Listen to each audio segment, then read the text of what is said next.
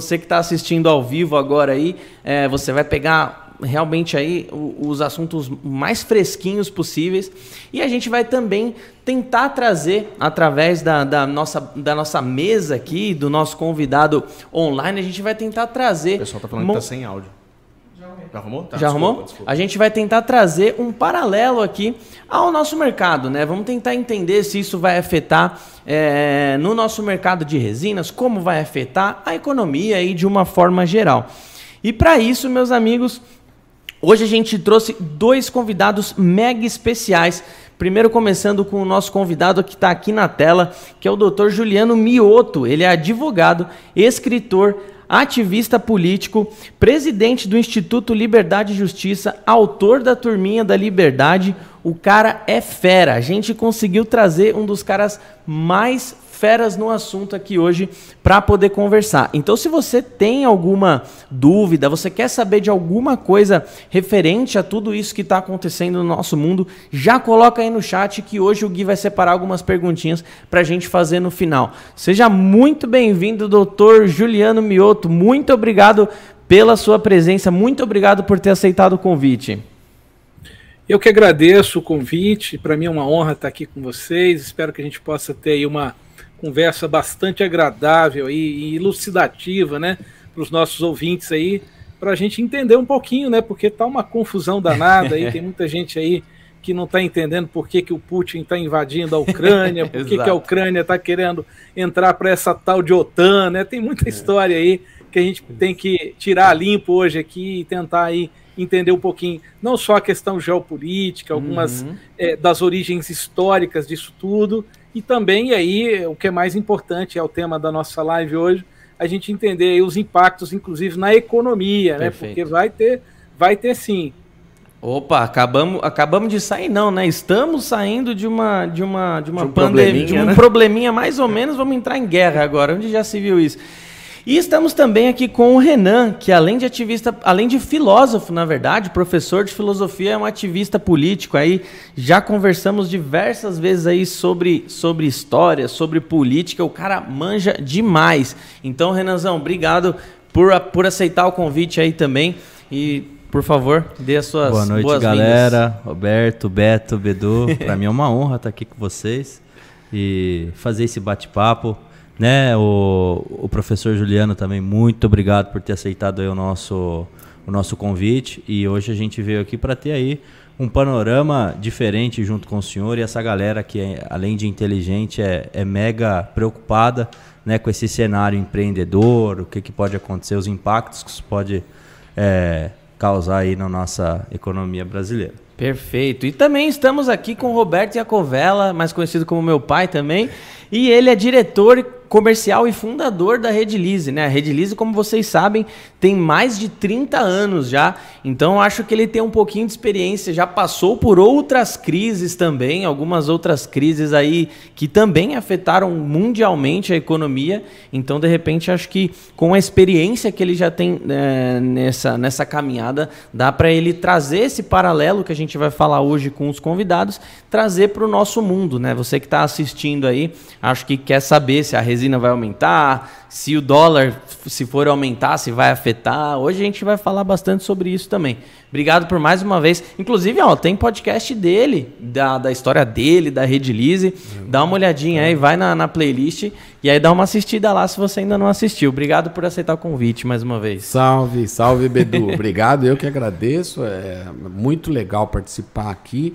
E é, essa questão que você falou, eu tenho uma longa estrada nessa comercialmente falando e que na verdade no Brasil você sofre todo tipo de, de consequência em, em, função de, de cada movimento uh, político, econômico e etc. Né? A Edilize nasceu então, durante, durante é, uma exato, durante, é, verdade. Então a, a, minha contribuição é pequena porque essa questão geopolítica não, não é não é realmente a minha praia, mas acredito que eu posso fazer alguns links, algumas considerações que podem ajudar, sobretudo, o doutor, que gentilmente nos, nos atendeu aqui pode ajudar a, ele, a, a montar uma explicação bem legal, é, customizada para o nosso, pro nosso ouvinte, né? Pro nosso... Perfeito. Ele caiu? Tá ouvindo a gente? É. Doutor, tá ouvindo a gente?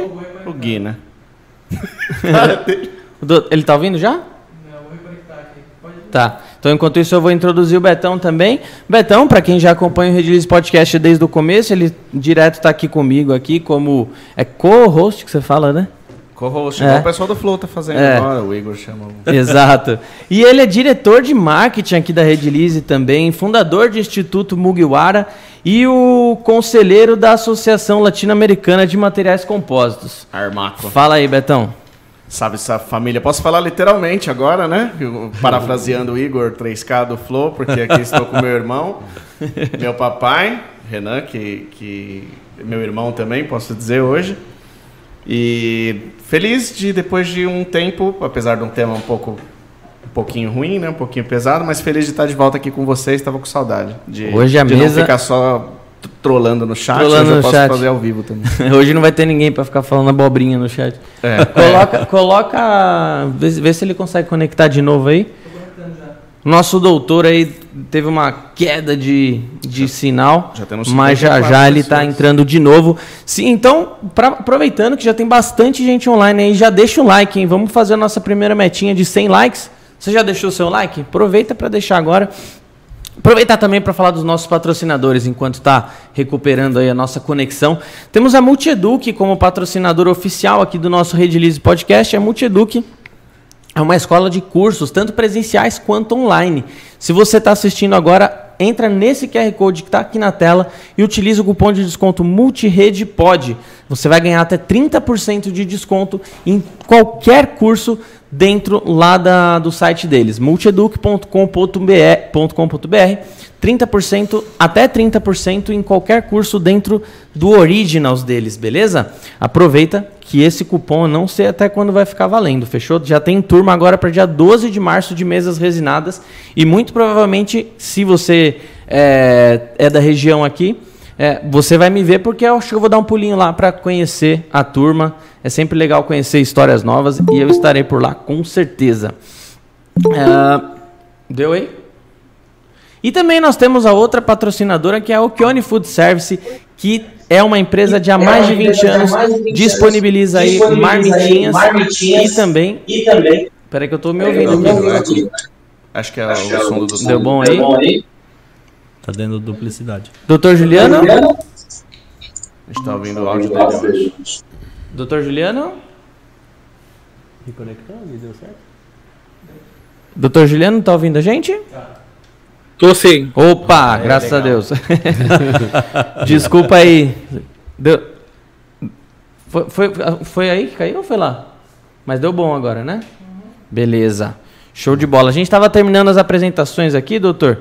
E só falando aqui rapidinho do nosso, do nosso patrocinador, que é o Okione Food Service, que há mais de 20 anos trabalha com cozinha industrial. Então, se você tem aí a sua empresa e quer fazer uma cozinha local, procura o Okione, vai no Instagram lá, é, Okione Food Service, e aproveita para fazer a sua cotação. E se você também curte comer de forma saudável, sem engordar e coisas gostosas, Olha o cardápio, dá uma olhadinha no cardápio deles de marmitinhas fit, pessoal. Porque é uma mais gostosa que a outra. Eu mesmo, praticamente, eu e minha esposa, a gente nem cozinha mais. A gente só come marmitinha fit agora, porque é uma praticidade absurda.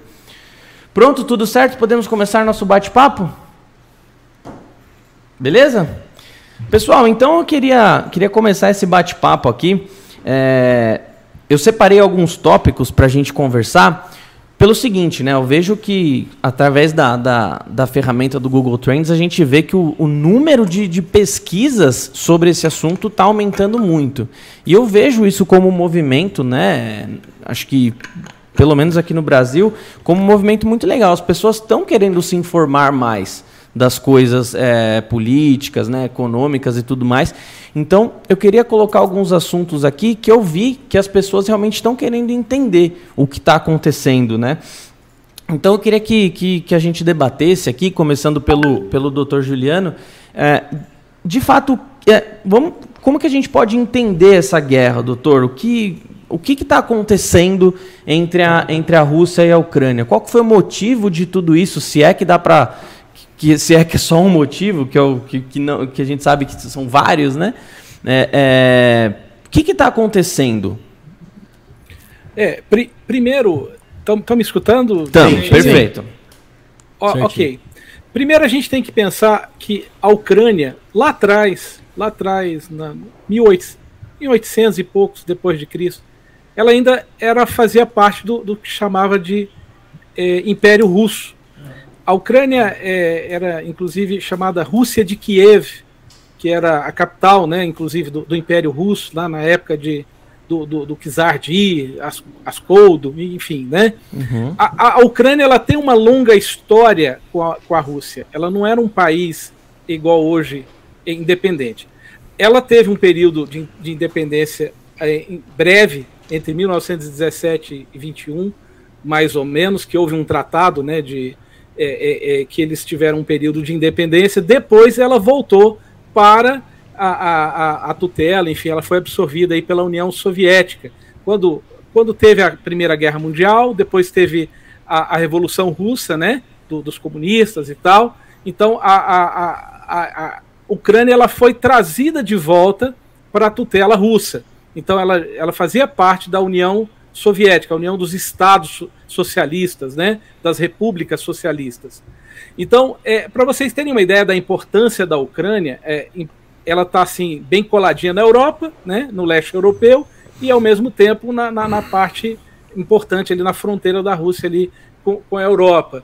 Então, é, na Ucrânia foi onde começou, inclusive, a parte de industrialização da Rússia. Stalin, né, quando ele começou os programas dele lá, a colonização das, é, que, da, das col, colunas agrícolas, né, que eles começaram a fazer, obrigar né, o pessoal a, a produzir ali para o Estado e tudo.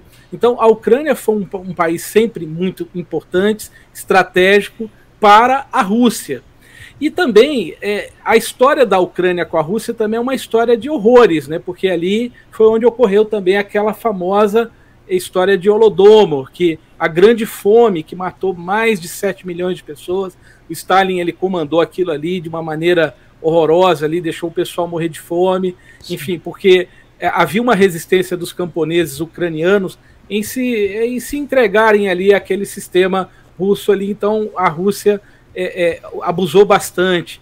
Ali também foi onde foi é, criada aquela usina de Chernobyl, que teve o, o, uhum. o acidente também, que matou milhares de pessoas. É, até recomendo para quem não assistiu, tem uma série chamada Chernobyl. Se você assistir, você vai falar, você vai ter horror e asco à burocracia estatal. É um negócio é, é, pavoroso. Uhum. O que a burocracia estatal, o comunismo fez ali, morreu gente porque os os burocratas não queriam admitir que eles tinham errado. Então, é, é, a, a, Ucrânia ela sempre teve ali no palco, ali no meio ali de uma situação muito importante para a Rússia. E aí o que, que acontece? Quando houve o fim da União Soviética, em 1991, mais ou menos, o fim da União Soviética também marcou a, a, o, o recomeço da independência da Ucrânia. A Ucrânia começou de novo a ser um país independente, enfim, outros países também se tornaram independentes, alguns foram reanexados, como é o caso da Crimeia, então, enfim, a gente no, no decorrer do nosso bate-papo a gente pode até falar um pouco mais sobre isso. E em 1954 é, existe um, uma, uma situação que ali é importante, que é o seguinte: é, o Khrushchev ele devolveu o controle da Crimeia para a Ucrânia e até dizem assim, né, tem uma, umas piadinhas que ele tinha uma crise de consciência, porque ele foi um dos administradores ali da grande fome, da crise ali que matou tanta gente ali em Holodomor. Enfim, a, a Ucrânia ela está intrincada com a história da Rússia. Uhum. Ela era chamada de Pequena Rússia, era capital de, de, de, de Kiev, enfim. É, quando você vê agora Putin, né, que, é, que ele ele assume o poder, ele se torna o grande, o grande poderoso é, é, presidente da Rússia, enfim, né? Ele, ele tem uma figura muito próxima do que eram os antigos czares, né? Que tinham aquele domínio bem, bem forte. O, o, o Putin ele tem na mente dele esse sentimento de restauração do Império Russo, né? De restauração da grande mãe Rússia. Eles têm orgulho disso. E no meio do caminho aparece aí a OTAN, né? Que foi criada em 1949, foi um tratado justamente para de alguns países, 12 países que se juntaram ali inicialmente é, para combater o avanço e o crescimento do comunismo. Para vocês terem uma ideia, é, dentro da doutrina inicial da OTAN, enfim, a Rússia é um inimigo, ela é alguém a ser tratado como um risco né, para a paz mundial, enfim, para o Ocidente. E aí a OTAN surge dentro desse contexto de pós-guerra, é, num movimento dos países contra o avanço do, do comunismo russo, enfim, e a Ucrânia ali no meio disso tudo. E agora, quando vai chegando agora nesse, nesses últimos tempos, começa a OTAN, ela, ela avançou, ela aumentou de 12 para 30 países, e agora, por último, estava havendo uma movimentação para que a Ucrânia também se juntasse uhum. à OTAN, e isso para a Rússia foi visto como uma ameaça muito uhum. grave, porque a, a, a Ucrânia está na, na divisa ali, né, da Rússia com a Europa, tem uma disputa de territórios ali em, em, em Lugansk ali, e, e, e, outra cidade ali embaixo, que é uma disputa, é, se justa ou não, mas é uma disputa territorial. Sim. E se a Ucrânia aderisse à OTAN, como elas estavam é. né, negociando, poderia haver um risco para a Rússia dela entrar numa guerra direta com os países da OTAN, porque aí a gente vai ver isso aí. A, o, o pacto dos países da OTAN existe um artigo que é o quinto, quinto que diz que um país sendo atacado é como se todos estivessem. Então, a Rússia não ia querer comprar uma briga aí de proporções aí militares gigantescas aí com a OTAN, mas ela pode combater ali ou tomar um, uma, uma briga ali com a Ucrânia. Então, todo o embrólio começou quando a Ucrânia começou a sinalizar a entrada na OTAN e a Rússia falou: não, eu não quero, eu quero que você volte a ser um, um país aí sob o nosso domínio. Enfim, tá tá traçado o cenário. Não sei se eu consegui resumir é bem. Covardia. Né? É, covardia, é muita doutor... história, né? Muita história, muita Mas coisa. O doutor matou a pau, nossa, colocou a situação. conseguiu englobar real, em 10 tudo ali. e mais e mais interessante de, eh, de, tudo é de uma maneira é, Fácil, é, realmente né? histórica. E não tem não, é, não tem aquele cunho ideológico, né? Puxando, não, é o que aconteceu efetivamente. Muito legal essa essa explicação do doutor. Né? Não, é legal. É, é, quando eu pedi ajuda do Renan para trazer alguém de gabarito mesmo, foi nessa pegada, né? Tentar trazer alguém que conseguisse é, é, ensinar para gente, mostrar para gente realmente o, contexto é. histórico da parada, né? É você, tem, você tem alguma coisa adicionado que ele falou, Renan? Você que é, é o conhecedor legal da história? Então, é, é muito importante frisar esse desgaste que o antigo Império Russo, quando ele desfeito, então é, sobra ali só migalhas.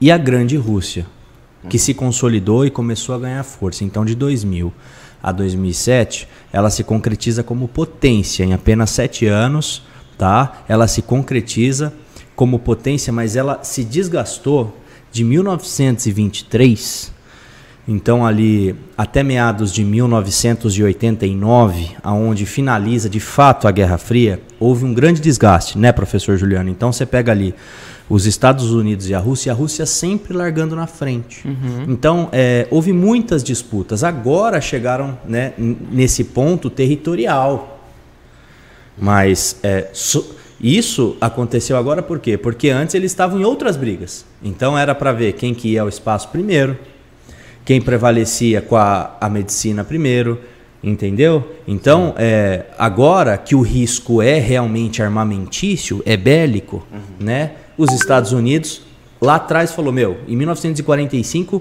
pós-guerra, falou assim, precisamos nos precaver com a Rússia e, e, e, meio que criaram ali a OTAN, que é total, tá? É, acho que ele não caiu agora não, acho que só tirou o vídeo, né? Tá ouvindo a gente, doutor?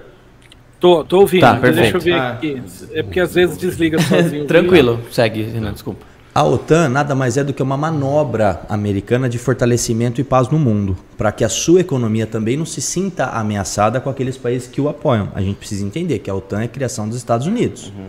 tá? A Rússia não se movimentou em nada contra isso. o que, que ela fez? Ela falou: preciso preservar as minhas fronteiras. Uhum. E fortaleceu alianças. Então, a galera acha que o Putin começou a fortalecer a aliança com a China agora. Não. Isso já começou lá atrás. Ele começou a fortalecer alianças, tratados com a China. E o BRICS, que nasce em 2005, se concretiza em 2007, né? E depois tem era BRIC, depois tem um acréscimo da África do Sul como BRICS, Sim. né? Então ali ele está vendo que a possibilidade, tá, de surgir uma nova moeda e uma força que se contrapoia à OTAN. Ele só não teve tempo de fazer isso ainda. Aí bate com o que o doutor falou. Como a, a Letônia e a Lituânia, que eram da antiga cortina de ferro, entraram para a OTAN, a Ucrânia era a próxima a migrar para lá. Ele falou: opa, peraí, acendeu um alerta nele por alianças políticas. Tá. Ele falou: isso vai me desestabilizar total. Mas por quê? Porque o principal é, é, fornecedor de gás dele é a Ucrânia, então ele depende geopoliticamente da Ucrânia para muita coisa. Entendeu? Tirar a Ucrânia dele hoje é muito mais do que simplesmente tirar um país. É tirar abastecimento de 15 ou 20% de fontes primárias que ele possui na Europa. E a fronteira dele com a Europa. É, mas de fronteira por fronteira, por exemplo, Brasil e Venezuela. A Venezuela não se dá com o Brasil. Eles são total é, socialistas, assim, né? o doutor, que eu posso, né, eles são socialistas, não posso dizer total, mas eles são socialistas. Eles adotam um sistema mais socialista da coisa. E não tem guerra, não tem briga entre nós, uhum. né? Não teria. Só que o interesse do Putin na Ucrânia é histórico, primeiramente, e, e, e, e de abastecimento. Ele não pode perder isso, porque isso enfraquece ele num cenário internacional, entendeu? Acendeu essa luz nele. Né? Então, isso só para completar essa situação que ela vem de um desgaste muito grande de duas potências, que as duas possuem, tá? As duas possuem ali é, é planos expansionistas de domínio. Sim. E não é nem de guerra, é de domínio mesmo, tá? Isso para um plano é, é, muito mais lá na frente do que só agora. Agora tá, ainda está muito raso falar isso, mas já é uma, uma deixa, né? É, eu, não, eu não me lembro onde eu li agora, mas antes da, da investida, antes da invasão, de fato, é, houve uma tentativa do Putin de fazer os representantes da OTAN assinarem que eles nunca aceitariam a Ucrânia dentro da OTAN. Né? É verdade, professor? Porque quando o professor falou que estava havendo sinais de que a, de que a Ucrânia entraria na, na OTAN, é, aí, aí eu me lembrei disso que eu li antes de. É, na, na verdade, o, o que eu li foi que o, o Putin tentou negociar com a OTAN para que a Ucrânia nunca entrasse, a OTAN se negou. E aí, a partir dessa negativa da OTAN, foi que o Putin adotou essa postura de que, ah, então se vocês estão se negando é porque tem um plano de, de expandir para o meu território. E aí, e aí que, ele se, que ele se encheu da sua razão para fazer o que está fazendo. É, então, houve essa tentativa diplomática antes ou não? o que precisa ficar bem claro, até para as pessoas que estão nos acompanhando, é o seguinte: primeira coisa, uma das justificativas do Putin é, sobre toda essa situação, é, eu acho até, é, não, não, não, sou a favor do Putin, não, não acho que ele, ele seja uma pessoa bem intencionada nem nada. Mas olha só, ele disse o seguinte: imagina se a Rússia tivesse colocando é, tropas, mísseis na fronteira dos Estados, no México lá no, no, no México, na fronteira com os Estados Unidos. Uhum. a gente teria um, um, uma crise mundial de proporções. É, se, não sei se vocês se lembram, lá atrás teve a crise é dos Cuba. mísseis, né? É, é, Cuba, que eu, era até o Kennedy que era o, que era o presidente. E você tem lá uma crise mundial porque a Rússia estava levando mísseis para onde? Para perto da, dos Estados, Estados Unidos. Unidos. É. E o que a gente tem hoje na, na, na, na, na Europa, na União Europeia, lá no leste europeu, é justamente a OTAN, que é liderada pelos Estados Unidos e formada. Não sei se vocês sabem, a OTAN é, ela, ela detém 70% dos gastos militares do mundo. O mundo inteiro, tudo que se gasta em, em, em armamento, em desenvolvimento tecnológico Sim. e tudo, é, é são tá nos países da OTAN, é. 70%. Então é uma potência militar bélica gigantesca, é, uma, é um risco a, a, o Putin ele não queria essa, essa potência toda ali do lado dele ali, ainda mais em um território que estava tecnicamente em disputa. Porque, uhum. volta a lembrar, a Lugansk e do, do, Donetsk estavam ali, é, com separatistas russos ali brigando, sendo inclusive bombardeados ali pela Ucrânia. Tinha uma guerra ali em andamento, uma guerra uhum. civil. Então imagina se a OTAN, se a Ucrânia adere à OTAN e, e os Estados Unidos parece que estava sob o, o, fraco comando ali do, do Biden, do BD, né? O, os Estados Unidos estavam ali provocando, é, é, se, se, se, se, mostrando ali e tentando fazer, fazer de, de amiguinho da Ucrânia. E parece tem, um, tem uma charge antiga é, que o Bush fez a mesma coisa com, com a Crimeia, salvo engano. É, é, ele pegou o, o, presidente na época e ficou assim, provocando, vai lá, provoca. Na hora que a coisa começou a quebrar, ele saiu fora, largou sozinho. Então tem uma história disso aí da, da, dos Estados Unidos, da OTAN, avançando. Hum. Porque a OTAN, ela, não, ela tinha feito uma promessa lá atrás de não avançar ali no leste europeu. Dizem que essa promessa não existiu, mas alguém, alguém deve estar mentindo nessa história. Mas havia uma certa promessa da OTAN de não avançar pelo leste europeu no rumo da, da Rússia. Até... Aí começou a avançar, aumentou ali os países, enfim. Eu acho que sentiram o, o famoso a água passou aí para é, chegar é. acima daquele lugar que a gente não pode dizer aqui ao vivo. Né? Até, doutor. A água bateu no bubu de alguém aí. É. Até, doutor, fazendo aqui uma pergunta e é um pouco mais elaborada, porque na verdade é um, um quadro que a gente ouvindo um comentarista ou outro acaba criando um, um uma, uma realidade. Né? É, começando ali pela, pelo fato de, logo depois da, da extinção da União Soviética, a, a, o que acontece? A Ucrânia ela tinha o, talvez o terceiro poderio, é, é, o poderio nuclear né, do, do mundo aí. E no tratado lá do Memorando de Budapeste, houve uma, um, um, um, entendimento que ela devolveria essas ogivas nucleares lá para a Rússia, e em troca disso é, ela estaria sendo garantida em termos de, de invasão ao seu território, em termos de, de um tratado de paz, digamos, né? Ah, eu começo por essa observação. Aí eu, eh, colocaria o seguinte. Eh, pensando num, numa última linha que seria uma fraqueza provocativa. É, você vê uma, uma Rússia ocupando a Crimeia em 2014 e, e aí ela sofreu, naquele momento ela sofreu sanções, não é? é? Sanções que, na verdade, caíram na ridicularização, que era bloqueio de contas é, de, de, russos no, no Ocidente, é, alguma coisa, vai, negação de entrada do, do, do russo na, no Ocidente, algumas coisas que, na verdade, na verdade, não implicaram em nada. E, e o que acabou piorando foi na medida em que a Rússia disse, disse olha, eu, eu, eu estou ameaçando o corte do fornecimento de gás para os países uh, da Europa, né, para os países ocidentais. E nesse momento eles tiveram que murchar. Por quê?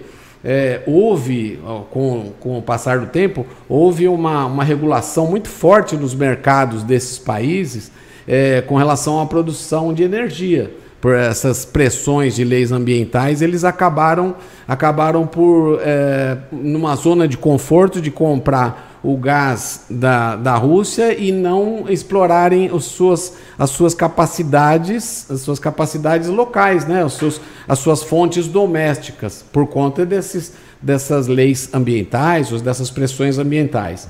É, juntando a isso, a gente sabe que, que a OTAN ela tinha, é, tinha um tratado, uma, um, um, tratado entre eles de que 2% do PIB é, de cada país com, é, participante da OTAN deveria ser investido em defesa. E, na verdade, em 2017 tem um levantamento da, da própria OTAN é, é, dizendo que apenas seis países dos 30 envolvidos é que estavam atingindo esses números.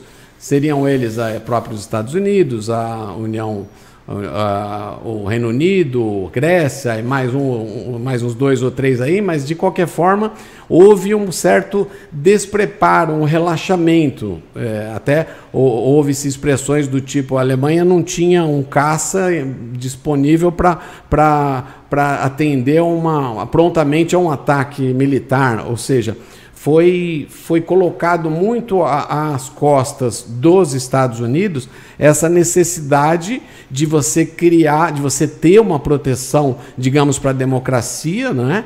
É, em, função da, da, da, vontade do Putin em, em expandir. Isso, isso é, o Putin com, com 12, 12 é, países que participavam da OTAN no começo, é, foi parar em 30, mas desses 18 que entraram depois, o doutor me corrija, a maioria deles eram da União Soviética, eram países da União Soviética.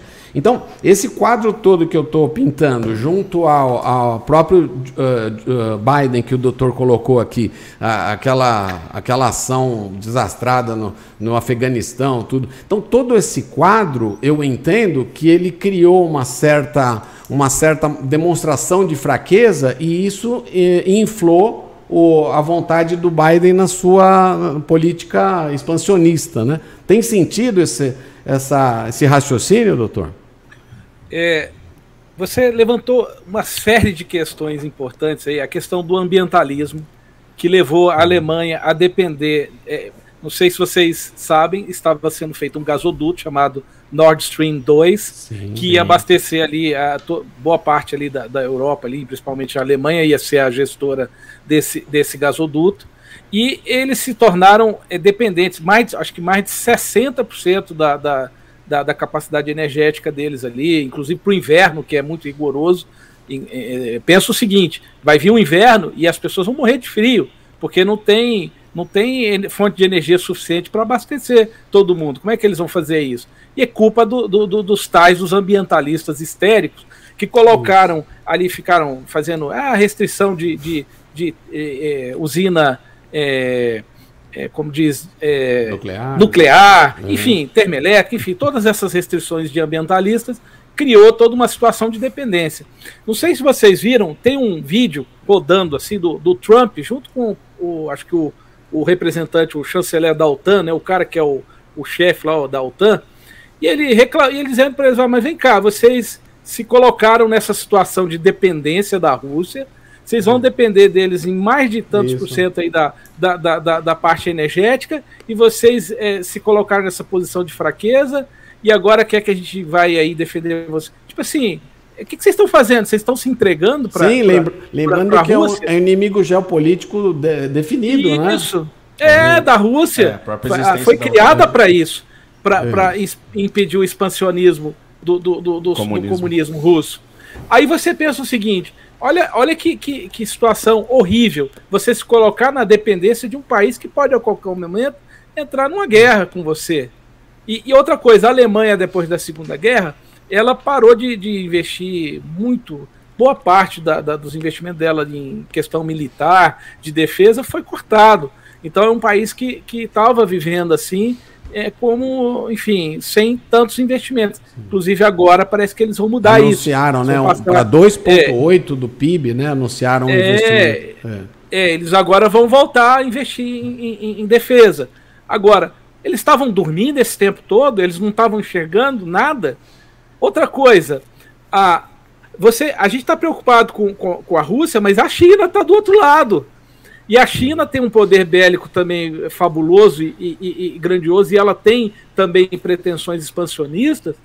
É, você tem o Irã, não sei se vocês sabem, mas o, o, a doutrina, né, de, é, é, porque a hegemonia americana no mundo, né, digamos, via OTAN e via todas essas coisas, ela tem sido questionada cada vez mais, né, tem Sim. sido minada cada vez mais.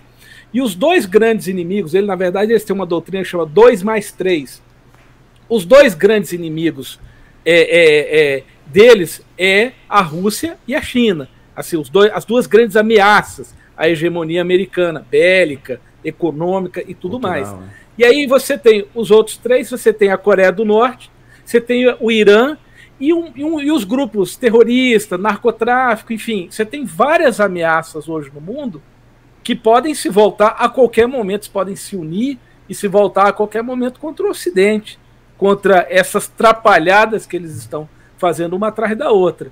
Então, é, você tem uma série de temas e de assuntos que, que são desdobramentos dessa situação toda, e que muito pouca gente está conseguindo enxergar, porque as pessoas estão preocupadas com uma narrativa de mocinho e bandido. Sim. Uhum. Meu Deus, eu tô, eu, tô, eu tô postando o tempo inteiro no meu Instagram falando assim, gente, cuidado com a narrativa. É, é, é, parecendo que o, o a, a, Ucrânia é um, é, é, um povo heróico, o presidente da Ucrânia é o bonzinho, uhum. É, enfim, e o Putin é o vilão. Não é que o, o Putin não seja mal, nem que o cara se, não tenha su, seus, seus méritos, mas cuidado, está sendo criada uma narrativa perigosíssima para o Ocidente e que pode mergulhar a gente, inclusive, numa guerra nuclear. É, e aí? Eles estão tratando isso que nem entrar... Romeu e Julieta, é, né? E não é. É, Romeu e Julieta, ah, o, o, o cara lá é da queijo Ucrânia, com goiabada. Lá, o heróizinho. O cara esses dias tava, era um humorista, estava na TV, ele é um ator. Pode ser o Roberto que esse cara falou isso hoje. Mais, ele né? falou, é uma pena que estão polarizando um tema importante. O Roberto como falou fizeram com a Covid, como fizeram com, a, com essa essa essa pan, pan, é, pan enfim, esse negócio aí que, que é, se abateu sobre a Terra. essa fraudemia. Eu chamo de fraudemia. Bonitinho, esse negócio, esse, essa grande mentira que se abateu sobre a Terra é, do, do, da fraudemia. Isso aí, poxa, estão fazendo. A, é, são as mesmas pessoas, olha só. Para para pensar. O mesmo grupo midiático, as mesmas pessoas que fecharam a empresa, mandou todo mundo ficar em casa, Isso, fechou a escola, tirou as crianças, o, o, décadas de desenvolvimento escolar das crianças pobres, vai gerar fome no mundo. Esse mesmo grupo, Sim. eles estão agora criando a outra narrativa de que o mundo bondoso, o mundo dos mocinhos está em guerra com o mundo dos vilões. Ora, é. pelo amor de Deus, a gente está entrando, está mergulhando numa guerra de narrativas e se você não conseguir observar de cima, tentar entender um pouquinho melhor as, as situações históricas, geopolíticas, os interesses em jogo, a gente vai ficar igual um bando de boboca de novo, sendo levado. Aí o pessoal Sim. faz lá, ilumina o predinho com as cores da, da Ucrânia, como se fosse um negócio. Ah, estamos aqui em apoio. Poxa, você quer apoiar? Vai lá, pega um fuzil e vai lá para a Ucrânia. É. Pega uma espada e uma pistola. Pô, é, ficar acendendo luzinha em prédio. pelo amor de Deus. Então a gente tem que acordar, o mundo tem que sair desse jardim de infância. Essa, para mim, é, é o grande questão. O mundo civilizado, se ele não sair desse jardim de infância, da, da terra de Nárnia, da fantasia, do, do, do, do, do mundo colorido, a gente vai afundar e, e, e a gente não está vendo os grandes inimigos que estão se formando. Vou, vou, vou terminar aqui minha fala. Vocês viram que os tchetchenos se juntaram aos russos, não é? A, a, os tchetchenos são o pessoal muçulmano lá, o pessoal é, eu ia dizer, lá, é, eles, é, eles são perigosíssimos, eles são considerados ter, terroristas, os caras são maus. Isso para virar uma guerra religiosa sim. não custa nada. Você está vendo lá em Israel o que está acontecendo de ontem para hoje? Um monte de, de levantes lá. Tá Não, e detalhe, conflito. a tolerância de Israel é zero com essas coisas aí. Para Israel pois é. lançar é. uma bomba nuclear. É. cara, não precisa ser nem Destruir dessas fodásticas, tá? Israel aí, joga aí cê, bomba aí rápido. Esses caras, você acha que eles vão parar lá em, na Ucrânia? Eles vão avançar pro, pro, pro resto do, do, da Europa. A Europa tá cheia de bomba lá, porque eles autorizaram um monte de, de gente para entrar lá, o pessoal né, os, os refugiados, foram abrindo Sim. as fronteiras. Vocês acham que não tem um monte de célula adormecida lá na Europa, prontinha para agir na hora que o negócio começar a estourar? Tem. O mundo, o mundo não é mais como era antigamente, não, gente. E as pessoas hoje, a maioria, principalmente o pessoal mainstream, né, o pessoal aí tá achando que a gente está num jardim de infância, é, vendo os é. mocinhos é. brigando contra os bandidos e vamos é. torcer pela paz mundial. Isso, vai contar para ti. Abraçar em volta da, da Torre Eiffel iluminada com luzes coloridas da bandeira da Profe Ucrânia. Professor, pronto. Professor, eu, não, eu, achei que a gente nem ia tocar tanto nesse, nesse tema durante o, esse podcast, mas o professor falou de China, não vou perder a oportunidade de de falar sobre isso em paralelo aqui com a nossa audiência, com a presença da nossa audiência. É... O, o que o professor acha do modelo de país China hoje? Porque o que, o que eu entendo aqui dentro do, do meu ponto de vista, às vezes eu, eu, eu quero lembrar todo mundo que está nos ouvindo aqui que eu não, não me considero politizado nem nada, nem, nem aprofundado, mas a impressão que eu tenho da China é que hoje ela é um país que funciona porque, porque ela tem um Estado, sim, muito forte. Não estou defendendo aqui crescimento, inchaço, investimentos de Estado, não estou defendendo isso. Mas ela funciona porque tem um Estado muito forte, a população não participa tanto da, de, desse Estado, porém o, o mercado é muito livre, inclusive internacionalmente. É, é, é, é, isso e o que o professor acha do, do, do, do país chinês? É. Olha, resumidamente, a China, é, os comunistas chineses, eles cons conseguiram. É, eu queria saber entender, se o professor ia usar essa expressão comunitária. É, é, os comunistas chineses. É o Partido Comunista na China que domina que tudo domina, lá. Eles sim. têm um sistema político que é de um só partido, que é dominação total. É eles têm controle já. social, tem tudo. É um país socialista, um país comunista. No sentido de governo, de, de não no sentido é, é, igual a, as pessoas têm a ideia de comunismo, todo mundo junto, acabou. Não. Não como teoria econômica, mas como teoria como de te, governo. É, Isso. É, teoria política e, e, dominação. Então, eles têm ali uma mão de ferro é, sobre a política, sobre a população, a sobre a religião das pessoas, sobre o pensamento, enfim, eles têm um controle total. Só que eles entenderam a, a, a, grandiosidade do livre mercado. Okay. A grandiosidade de você uhum. deixar as pessoas quererem ficar bilionárias, Criar, é, quererem ganhar dinheiro, empreender, abrir negócio. Poxa, eles criaram o mundo perfeito, porque Sim. eles têm o controle total, é. eles mantêm ali o controle total, e ao mesmo tempo as pessoas embaixo têm uma ilusão de que elas são livres para fazer o que elas quiserem. Tá. Agora, os bilionários chineses, eles estão ali, é, enquanto eles servem ao interesse do Estado, tudo bem, na hora que não se vir mais, some, desaparece. Simplesmente desaparece. É assim. É. Então, a China, ela entendeu a, a, dinâmica do mundo, ela entendeu a dinâmica do capitalismo, ela está fazendo um expansionismo muito maior do que a Rússia, mas não bélico. Ela está fazendo um expansionismo econômico. econômico ela está né? tá comprando países. países Sim. Ela está comprando estados. São Paulo vendeu um monte de coisa para eles. Sim, é, sim. tem países inteiros que foram comprados pela China. Tudo que é conexão Eles dando aérea, dinheiro, né? eles dando é, uhum. é, coisas para eles poderem, é, enfim, né? É, serem é, dependentes economicamente da China. Então, enfim, o negócio não é brinquedo. Tá. Ah, o, seu, o seu vídeo saiu aqui, doutor. é, tá, eu vou arrumar aqui. É porque Beleza. Tranquilo. sai aqui. Quer, quer acrescentar alguma coisa? Não, eu, eu gostaria mesmo era de falar que o, é, a gente está focando muito na Rússia, realmente. É o que o Roberto falou e o doutor também falou. Só que assim, eu tenho contato direto com os chineses e pergunto. Eu não tenho medo de perguntar. Eles não gostam dos americanos, viu? Assim, eles, eles, eles não gostam da política americana, da moeda americana, do jeito que. Para eles, os, é, os autoritários da história são os americanos. Mano, eu admiro muito a China, eu sou um bosta por isso. Tipo, eu tô, eu tô, eles não gostam. Errado, velho, eu acho muito, muito. E, e uma frase deles, eles, eles acham que eles eram para estar no topo do mundo há muito mais tempo por cultura por localização. Então, historicamente, eles acham que os Estados Unidos é um ponto fora da curva. Não era para eles estarem ali. Eles se aproveitaram de uma guerra para estar na posição que estão. Tá. tá. Isso é ensinado, inclusive, nas escolas. Tá. Eu não sou a pessoa mais indicada. Você fala da guerra, guerra contra o nazismo? A, não, a, na, a na, na Segunda Grande Guerra. Os Estados Unidos foi o que mais ganhou dinheiro, com a desgraça de tudo. Emprestou dinheiro para países fa tá. falidos, vendeu materiais. Por exemplo, é, a comida que ia para os soldados russos na Segunda Guerra é. era americana. Não, então, tô ligado, porque teve uma trégua dos Estados Unidos com, com a Rússia durante a Não, Segunda Guerra para. Entenda que eles estavam brigando, Sim. mas quem vendia comida para o exército era os Estados Unidos. É. Okay. Então, assim, aquela bolachinha de sódio, aquela pastinha de amendoim que dá água na boca quando você vê os caras falando, era americana. Os caras eram realmente foda. Então, assim, é, para os chineses, não era para isso ter acontecido, era para eles estarem hoje como potência do mundo, por tudo que eles já fizeram na história. Tá. Entendeu? Pelo exército, pela cultura. Então eles investem hoje. Né?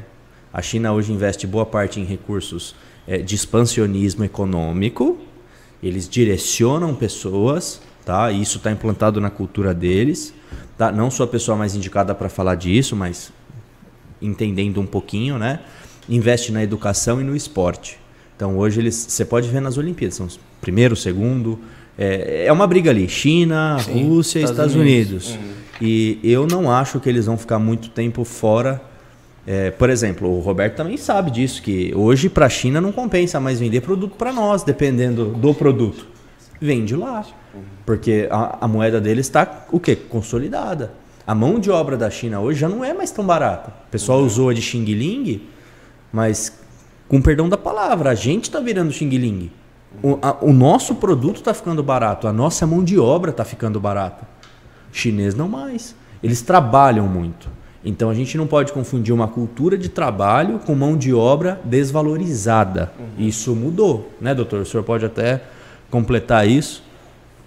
É, de fato, a mão de obra chinesa ela não é mais a, a mais barata do mundo, como talvez tenha sido antes. Já, já saiu, acho que até um, um, um estudo sobre isso. É, minha câmera está caindo aqui, eu vou, vou continuar falando, Tranquilo, mas ver, ver, se eu consigo arrumar.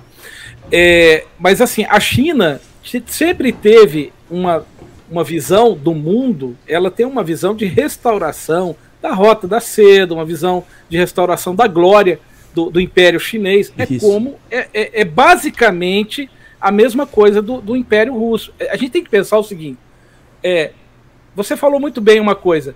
Os Estados Unidos não eram nada no auge da glória da China e da Rússia. Eles não eram nem existia como país, era Exatamente. Uma, era um matão aqui escondido. Se entender de história um pouquinho, a, até uma, uma observação, o Brasil chegou a ser a segunda maior moeda do mundo, inclusive superou o dólar na época de Dom Pedro. Né? Exatamente. Né? Então, assim, então, isso é assim, é possível, tá? Já aconteceu. Não sabia disso não, é, legal. Sim. É, inclusive, eu não sei se vocês sabem, mas Dom Pedro, ele, ele chegou a, a, a acho que a ser eleito ou ficar em segundo lugar numa eleição para a presidência dos Estados Unidos numa das cidades lá. Caramba, porque sabia, antigamente, vocês lembram que antigamente você podia votar na cédula? Acho que até no Rio de Janeiro eh, votaram no Macaco Simão. Ele era tão, ele era, ele era tão competente que o pai falou: "Não, eu não te mandei lá assim para você ser tão bom. Eu te mandei para te punir". É. Como que está é, sendo é, tão bom assim? Mas ele era tão bom, ele era tão respeitado internacionalmente que ele chegou a ser votado, bem votado lá Exatamente. nos Estados Unidos para ser presidente lá. É, então, assim, é, a gente tem que pensar o seguinte: a história do mundo recente, ela, ela, ela, ela, é, ela é uma consequência de tudo que aconteceu lá atrás. Só que hoje a, a grande fumaça de mídia e de, e de narrativas impede as pessoas de entenderem é, que antigamente não era do jeito que é hoje. As pessoas acham que, que ah, vê, vê os Estados Unidos, a Europa rica, a Inglaterra, enfim, eles acham que sempre foi assim. Não. É, é, houve momentos da história que não era nada. O Brasil era um bando de índio, os Estados Unidos eram um bando de índio, enfim, tinha os impérios incas e maias aqui, mas não eram nada demais perto do que era os impérios é, da Rússia, da China, o Império Austro-Húngaro, o Império Germânico. Otomano. Então você começa é, você começa a entender a história disso tudo e fala: peraí, tem coisas por trás de tudo isso que está acontecendo que não é só uma questão do Putin ser mal e o homem que está é, é, querendo é, levar o mundo para uma guerra mundial. Não! Tem muito mais coisa por trás, tem muito mais interesses e a gente precisa Sim. acordar para isso. Ô professor, é, sair... até é, assim para completar uma informação muito importante, quem se beneficia nisso sempre, é, Rafa, Beto, seu Roberto, é, é sempre os grandes empresários é, internacionais. Que grandes Sim. empresários são esses? Temos em São Paulo, temos nos Estados Unidos, eu vou citar um, Bill Gates, por exemplo. Né? Ele está rindo com tudo isso, sabe por quê? As ações dele estão, pum, lá em cima, tá indo. E nisso ele vai criando mecanismos, estruturas. Opa, se estourar alguma coisa aí, eu preciso estar na frente disso para fornecer isso. Né? Tá tendo também uma guerra tecnológica. Iniciou em 2010.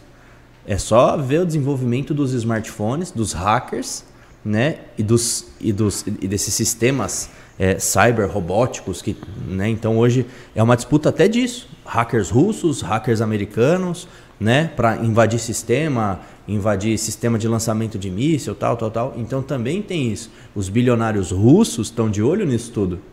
Lembrando que o, é. os bilionários russos também compraram boa parte da Europa. as ligas. É, só, que, de, as... só que tem um problema agora. É, os bilionários russos eles estão numa situação desagradável, né? Sim. Porque é, com todas as sanções aí, as Isso. coisas. Aí a gente pode até entrar um pouquinho agora Só na que, parte professor, econômica. Quem que perderia é. mais? Os bilionários russos que podem retirar o capital ou o impacto de uma inflação que pode ocasionar num Reino Unido, por exemplo, um país de Gales, uma Inglaterra que é pequena e que hoje é gerido metade do seu capital com dinheiro externo. Então essas sanções, no meu ver, não vão aguentar. Eles vão ter que ceder em algum momento, como já cederam. O Roberto falou ah. já hoje que outras sanções foram feitas em outras guerras e não duraram. Por quê? Eu posso ficar bravo e ser politicamente correto no momento? Eu posso.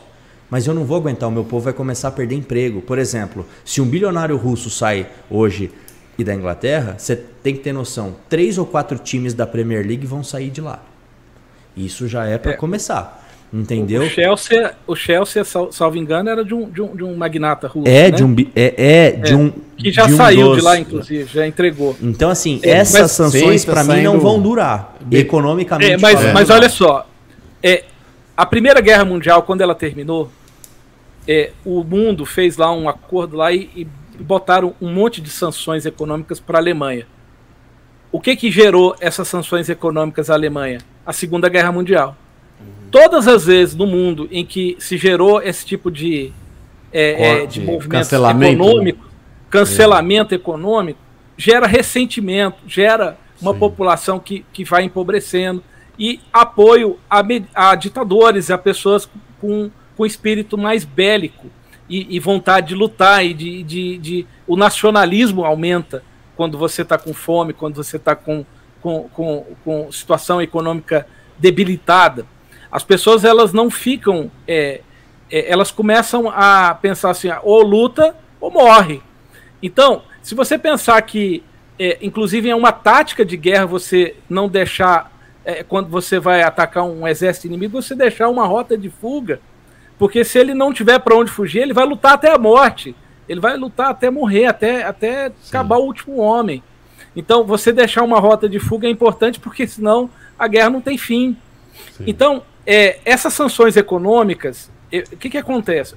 Nós vamos esperar agora para o mundo mais inflação, com certeza, em todos os países, não só aqui no Brasil, em Mas... outros países. Vai ter inflação, vai aumentar preço. Nós vamos ter afetado a cadeia de, de, de é, ainda mais, né? A cadeia de, de transporte marítimo mundial, né? Porque todas essas mudanças aí vão, vão causar um caos aí na, na, na questão de logística. A gente vai ter problemas graves né, de logística. A, a, gente vai ter um impacto óbvio e imediato no mercado de moedas. Já está vendo aí, né? O, em frente ao dólar, então vai ficar um negócio mais, é. mais volátil. Mercado de ações também entra em colapso, começa. Já havia uma, uma, uma indicação que o mercado de ações ele estava para estourar uma grande bolha. Não sei se vocês estão acompanhando essa questão, mas já existia uma, uma, uma percepção de que o mercado de ações estava super inflacionado. Mercado de ações então, global, o professor está falando? Global, é. global, é. no, no, modo geral. E, e, inclusive, se você olhar é, a teoria dos ciclos econômicos, sempre de tempos em tempos você Sim. tem aí algum momento de, de expansão muito grande, depois uma estoura, Sim. uma bolha, depois volta para o normal, porque os ativos eles vão ficando muito super é, valorizados, Valorizado, superdimensionados. É. Você pode ver, por exemplo, na, na época da. Corrida da, da, ouro pode começar agora. É, é. é. o ouro aumentou bastante. É. Agora, nessa época aí da fraudemia, quem ganhou muito dinheiro foi as Big Techs, a Amazon. A maioria dos, dos, comércios locais fecharam, das pequenas uhum. empresas fecharam. Quem que, quem que reinou absoluto nisso? A Amazon, a, a, a o iFood e todas essas empresas que trabalham aí com facilidades é, no mundo eletrônico. É, e aí você vai ter, já tem agora, já está tendo alta do petróleo, né? já passou a, a, aquele valor histórico de 100 dólares. É, enfim, então vai aumentar na, na, na, na, fonte, né? vai aumentar daqui a pouco, vai aumentar na, na para o transporte. Então você já vai ter que começar a ter o transporte mais caro. É, enfim, você tem tanta cadeia de, de, de coisas que são, são afetadas por uma, né? por uma situação dessa Agora, o Brasil pode ganhar, por exemplo, a questão agrícola. Bra... Não sei se vocês sabem, mas só a China e a Índia têm um terço da população do mundo. E eles não têm produção agrícola para alimentar essa turma toda. Onde é que eles buscam? Na Rússia, no Brasil, Brasil. E, e, e, e, outros países aí, né? Mas os principais fornecedores da China, da Índia, do, do Paquistão, desses países que, onde tem uma população gigantesca, é o Brasil, é a Sim. Rússia, enfim. Eu estava comentando vai... hoje com o, é. o Roberto. A posição do Brasil é muito delicada. E a gente não poderia ainda se manifestar num cenário de que lado ficar. Por quê? Eu, assim, acredito, analisando que isso afeta o Brasil de grau, número e gênero, mais até do que uma aliança com os Estados Mas, Unidos. Se você pensar, tem até o contrapartida. O Brasil é um exportador de commodities. Ele exporta petróleo, ele exporta soja, ele exporta é, é, grãos, né, como um todo. É, ferro, né? O, o, é, mas, é, então, mas não é só isso. Não sei se vocês sabem, mas 25% dos fertilizantes é da Rússia. Brasil vem da Rússia. É da Rússia é. O, o, o, presidente é. foi lá para tratar desses interesses do, do, do, agronegócio. Quem é que sustenta hoje a economia no Brasil? É o agronegócio. É, Falavam é o agronegócio, é. obviamente. É. Empresários como vocês, como pessoas que estão aí lutando apesar da, da, da, da, de todas as dificuldades de você empreender num país que é que é, que é parece que é, é virado contra quem quem está produzindo, né? Uhum, o Brasil parece que ele é configurado para você dar errado. O, o, empresário hoje no Brasil que consegue vencer, que consegue é, empreender aqui, ele é um herói. O é. Brasil, o Brasil você tem um, uma burocracia monstruosa, imposta, é impossível. É. Você, você empreender aqui no Brasil é você querer. É doido. Eu sou doido, eu vou empreender aqui, eu vou, vou tentar ganhar dinheiro aqui. Aí, aí os assim que, que consegue cresce, manter a doidura por mais tempo ganha. Doutor, é, a gente está tá numa situação é difícil. É, é, é, legal esse podcast porque a gente é, vai, vai migrando de um assunto para o outro e fica muito interessante. Né? Eu queria voltar resgatar um pouquinho aquilo que o doutor falou da estratégia de guerra, né? Quando você acoa o inimigo de forma que ele não tem escapatória, ele ou mata ou morre. Então é, é, é interessante você deixar uma, uma rota de fuga, digamos, né? Para você efetivamente ganhar a guerra. Porque senão você entra num risco forte de ter a vitória de pirro, né? Você vai, você diz que você diz que ganhou, mas a custa de quê? A custa de ter aniquilado muito mais valor do que o efetivamente ganho. É, e eu queria colocar essa questão. A, a gente está uh, falando das sanções econômicas que a Rússia está sofrendo, né? a asfixia financeira que a gente está falando. É, muitas empresas já anunciaram a saída de lá, a BP, a Shell, GM, Volvo, é, até até o, o balé Bolshoi, né, Bolshoi, sei lá, é, já, eu ouvi... A Shell, né, eu vi um negócio é, da Shell também. A Shell. Então a gente vê, é, é, eles tiraram os bancos russos da, da plataforma internacional de pagamentos, né, que é o SWIFT lá, é, você tá, tem, tem como o doutor ia falando agora e a gente acabou num não continuando, tem é, dinheiro, tem dólares dos russos, é, 600 bilhões de dólares no Ocidente que estão travados. Embora provavelmente o, o presidente se, é, é se antecipou com outros ativos, né? criptomoedas, com, com ouro, com, com moedas, com outras moedas. Provavelmente Putin deve ter pensado nesse aspecto. Vou sofrer sanções, com certeza, mas eu já vou me prevenir. É, ocorre que talvez ele não imaginasse que a incursão na Ucrânia é, fosse tão complicada, não no sentido bélico, ele, ele pode destruir a Ucrânia em dois dias, como é o caso hoje. Hoje estava anunciando forte bombardeio, à noite ele, ele pretende fazer um forte bombardeio, pediu para os civis é, se saírem da, da, das áreas da da capital de, de Kiev lá para porque tem interesse de bombardear tudo. Por outro lado, a gente vê que, que essas sanções elas vão elas vão enfraquecendo cada dia que passa na guerra ela tem um custo monumental né tem um custo astronômico e o Zelensky aí olhando para o outro lado o Zelensky ele tá é, é, é, ele é um naquela questão de narrativa que o doutor colocou, né? Nós temos que, que crescer um pouquinho, porque o mundo está olhando uma série de narrativas. Então você pega o Zelensky lá, que ele fala com o mundo todo, tem acesso ao mundo todo, consegue o apoio do mundo todo. É, ele, tá, eu estava ouvindo um, um, comentarista falar hoje que ele tem um pouco o efeito rock balboa, sabe? Você você acaba eh, puxando a torcida do mundo todo em função de ele ser o fraco que está de peito aberto. Ele não está sentado numa cadeira dando ordens militares. Ele está, é, entre aspas, até com o fuzil na mão, é, querendo defender o seu povo.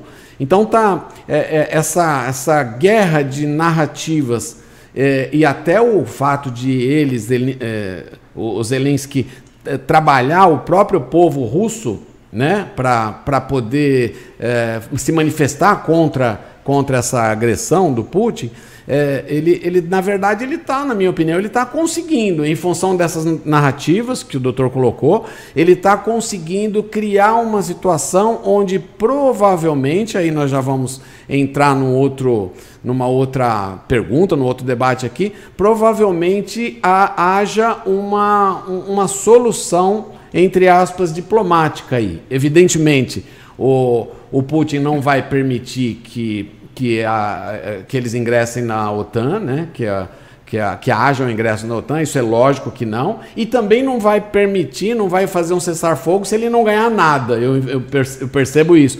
Ele, com a política expansionista, a, a troca vai ser ali um determinado território, alguma coisa nesse sentido. Mas eu falei isso tudo para dizer o seguinte: há uma esperança, no meu entendimento, que com essas forças que estão agindo, é, junto com narrativas, inclusive, elas criem um ambiente de um entendimento parcial. Tem, tem sentido, doutor? É, de, deixa eu fazer um é, pontuar, porque você falou vários pontos aí interessantes, mas, por exemplo, a questão da, da estratégia de guerra, você começou falando sobre isso, isso né? Isso. É, existe um general russo, Grasimov, é o, é o Valery Gerasimov, que é um dos principais lá. Ele desenvolveu um, ele, a, a, pela observação dele das táticas do Ocidente, porque havia uma doutrina, aquela doutrina antiga de guerra de simplesmente entrar no território, dominar tudo, é, é era um negócio antigo. É, eles começaram a, a, fazer um negócio chamado guerra híbrida. O que, que é guerra híbrida? Não é só você chegar e bombardear um país. É você provocar, por exemplo, divisões internas, protestos, é, manifestações, é, é, mandar forças especiais descaracterizadas para criar situações lá dentro. Você tem a guerra cibernética, que é forte hoje. Você tem a, a guerra de informações, né, que você plantar informações para desestabilizar o sistema, e tudo isso tem sido usado desde o início. Então, é, a invasão final, né, com os tanques, tudo, ela é precedida também de, de ataques aéreos, de bomba, de um monte de coisa. Então, tudo isso foi, foi uma evolução na doutrina de guerra da, da, da Rússia através desse general chamado Grasimov, que é um dos homens mais importantes hoje aí na, no comando militar da Rússia. É, você falou sobre a questão do SWIFT. A Rússia, ela ser desligada do SWIFT. Não sei, existe uma, uma alternativa que é o CIPS, que é, foi desenvolvido pela China, e, e aliás, acho que parece que boa parte das operações é, é, da, da Rússia já estavam migradas para esse, esse, é, é, esse sistema da China. Para os nossos é, ouvintes aí, o SWIFT é um sistema é, criado aí para poder facilitar as transações bancárias no mundo inteiro. Sem isso, seria um caos. Como é que você transfere um dinheiro que sai do seu banco e entra num banco lá na Suíça? Uhum. Como é que você faz um câmbio? Enfim, todas essas operações é, é, é, pesado, né? Precisa de, uma, de um poder de computação muito alto para você fazer isso. Foi criada essa organização que, que é uma, uma, uma, uma, empresa que é especializada né, nessa coisa, de fazer, garantir a segurança e, a, e a efetividade e a rapidez das transações bancárias no mundo inteiro. Então, para a Rússia ter se desligado do SWIFT, beleza, eles falam, não, nós já temos alternativa, isso aumenta o poder da China, inclusive, poder econômico. Outra coisa, é, você tem desses desdobramentos dessas é, supostas aí, todas essas é, coisas que foram que o Ocidente fez, né, de restrições que foram feitas à Rússia agora, questão dos bilionários, é, é, congelamento de bens, é, expulsão de um monte de coisa, espaço aéreo, restrição, tudo isso vai cair em algum momento. Por que, que vai cair? Ninguém vai ficar nessa, nessa situação é, é, a vida inteira, porque é um é caos em Sim. todos os lados. Todos os lados é, são prejudicados por conta dessa, dessa situação. O mundo inteiro. É, quem entra na guerra agora é quem tem condição de bancar a brincadeira. É basicamente assim. Exato, exatamente. Entendeu? A gente então, não. Se, preço... se olhar com esse olhar mais macro, né? Você vê que assim, é. é. o que o senhor falou. É bonito enfeitar a Torre Eiffel por enquanto com cores. Entendeu? Mas, logo, logo acaba o dinheiro. Depois. Logo, logo é. acaba a grana. Eles falam o quê? Vamos manter a paz aí, é. vamos ficar de boa. Já era. Sim. É. E ainda tem um outro elemento que a gente ainda não falou aqui, que eu tenho escutado, assim, várias pessoas já começando a falar sobre isso, que é a possibilidade do próprio Putin ser, sofrer um golpe de Estado e ser derrubado. Caramba. Porque é, existe essa possibilidade. O, o, Putin, eu costumo pensar assim, que ele foi pro. No, no poker tem o all-in, né? Quando você vai pro tudo ou nada, você pega todas as suas fichas e fala que. É, é, se você não tiver uma carta boa na mão e Acabou. o cara desconfiar, ele, você perde, né? Se o outro dobrar a aposta lá, aceitar, não, vamos pro all-in, é, e você não tiver carta boa na mão, você perde. Me parece que o Putin foi pro all-in, ele foi pro tudo ou nada.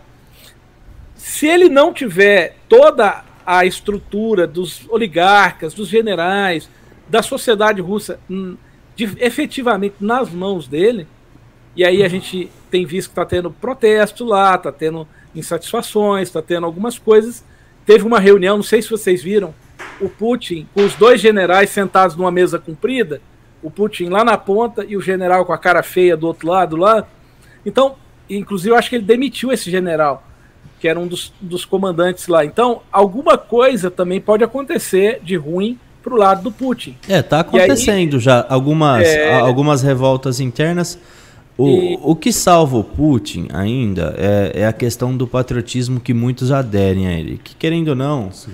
Eu, eu também acho ele um boçal tal, mas falando assim do líder político que ele representa para muitas pessoas, ele trouxe a esperança para muitos russos de novo, né? Então assim tem uma manifestação muito forte dentro da Rússia a favor da paz, tipo não vamos matar gente, uhum. por isso. Mas se ele invade a Ucrânia de uma outra maneira, a galera não ia se manifestar contra ele, porque a revolta lá é justamente o quê? Não mate pessoas, não precisa disso. Não queremos isso. Graças a Deus, o povo lá está bem evoluído. Agora, no mínimo, né? No aspecto assim político, o pessoal sabe que não tem hoje um líder à altura dele. Ou ah, um cara que foi campeão de xadrez aí durante 20 anos seguido, Gary Kasparov, largou do xadrez, né, em 2000, 2001 e se aventurou na política. Um cara também milionário e tal, e ele foi expulso da Rússia. Ele perdeu a eleição, já era, tchau, pum, não tinha mais vida para ele lá. Ele mora em Nova York hoje. Então lá na Rússia é muito difícil se aventurar contra um, um, um, um regime, porque o Putin ainda é muito forte. Para acontecer essa revolta lá a ponto de tirar o Putin, teria que, assim, eu acho que não chega nesse ponto porque envolve muitos interesses, tá? Uhum. Entendam bem. Sim. Mas eu acho que teria que quebrar literalmente. O povo começar a passar fome, ter dificuldade. Aí sim, eu acho que. Mas o Putin é esperto. Eu acho que ele. Mas aí essas sanções teriam que durar muito mais tempo. Eu né? acho que pelo menos uns seis meses para é. começar a afetar. Pessoal, pessoal, eu vou, eu vou cair de novo aqui porque a sala vai fechar. Aí eu, eu tô esperando. Ô, gente. Ah, eu acho que no Google Meet é só uma hora, né? É, ou ou Coisa de novo, hora, 15 minutos, sei lá, se criar com o meu e-mail. Assim, Med, eu acho que isso dura é, no máximo seis meses. Mas é, o, de novo, hein? o cessar de paz seria assim.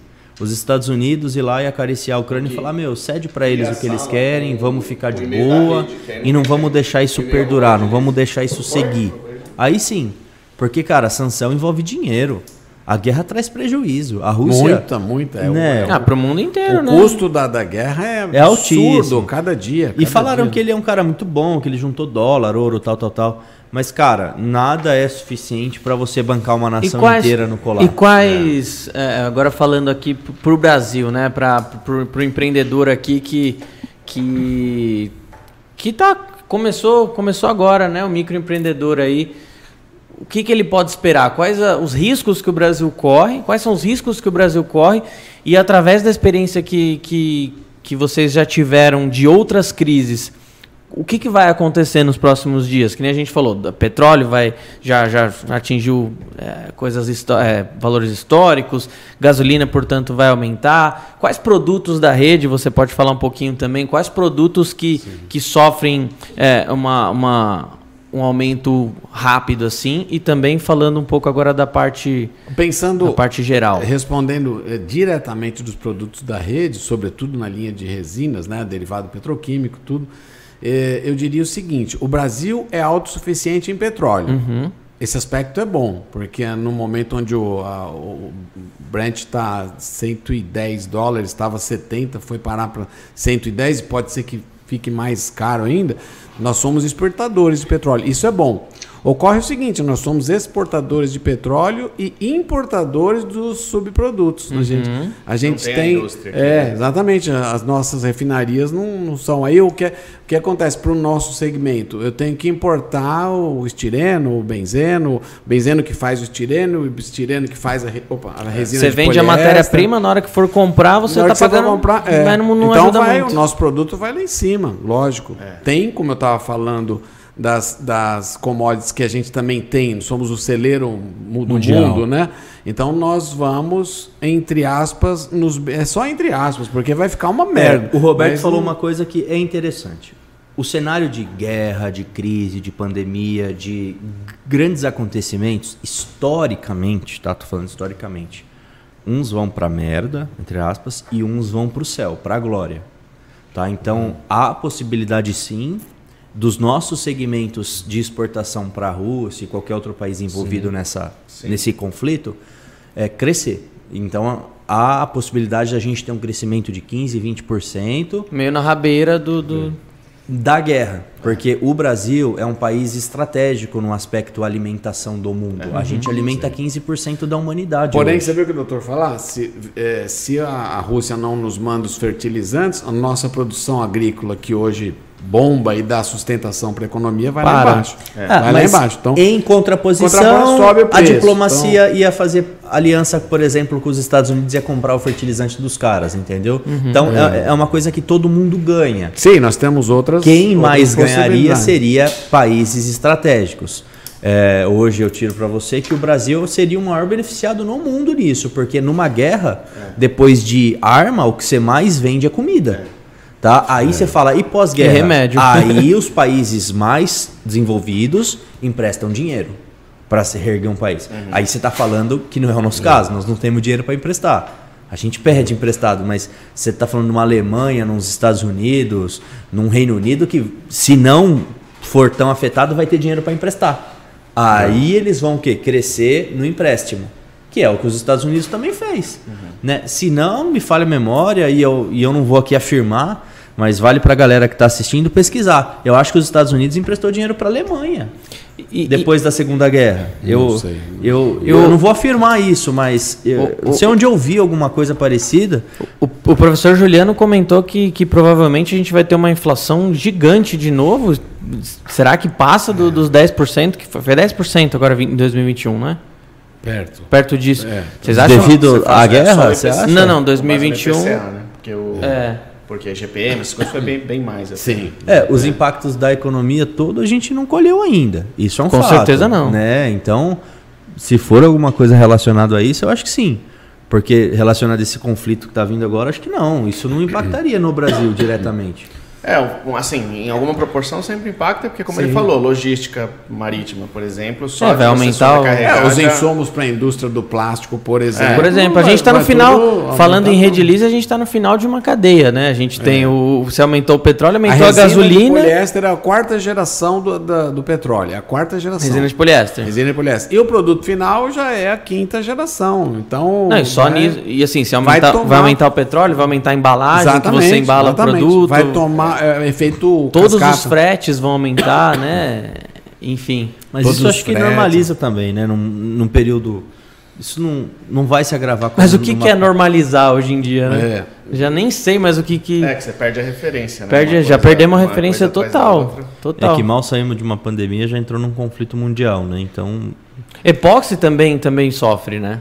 Imagina. Sim, é mesmo, é, raciocínio. É mesmo raciocínio. Tem... Os principais produtos da rede que sofrem: poliéster, epóxi, monômero de estireno. E em função do que o Beto está falando, em função de transporte, etc., todos. É. Todos. Em é, função do transporte, todos. E se a gente não tem aquele dispositivo que tinha outrora, né? Que o salário, toda vez que chegava a, a X% havia um aumento de salário. Uhum. Então você meio que, meio que é, desvia ou, ou se ilude em relação à crise.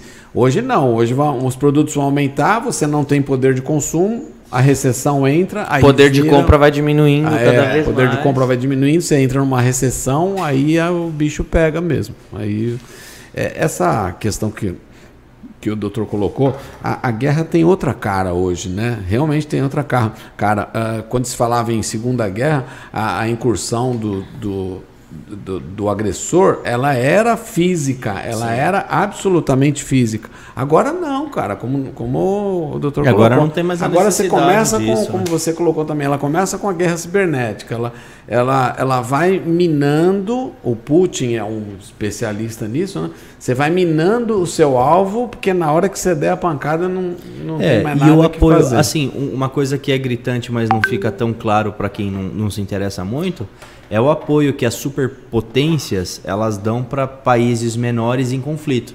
Por exemplo, eu acho isso um absurdo, tá, Beto? Eu vou te falar assim, é, mesmo sendo cristão tal, assim, eu, eu acho que os Estados Unidos não deveria apoiar Israel como apoia, se meteu numa guerra que não era deles, em, cara, intimou os dois países lá e um bombardeou o outro.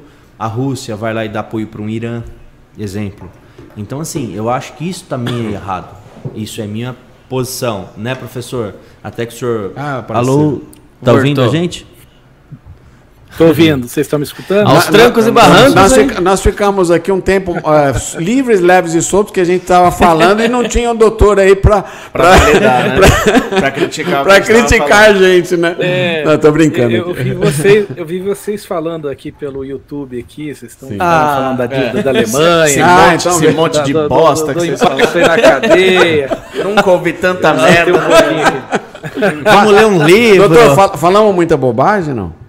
Não, não, não, hum. tá no caminho certinho. É isso aí mesmo. Vai ter um monte de, de problema aí, um monte de, de impactos aí, é, e, e, toda a cadeia sofre, né? E infelizmente, quando você aumenta o frete, se aumentou a gasolina, é óbvio, né? O petróleo vai aumentar o frete, vai aumentar. Mas o senhor acha que isso é, vai afetar custos. economicamente? Eu, eu dei a minha posição.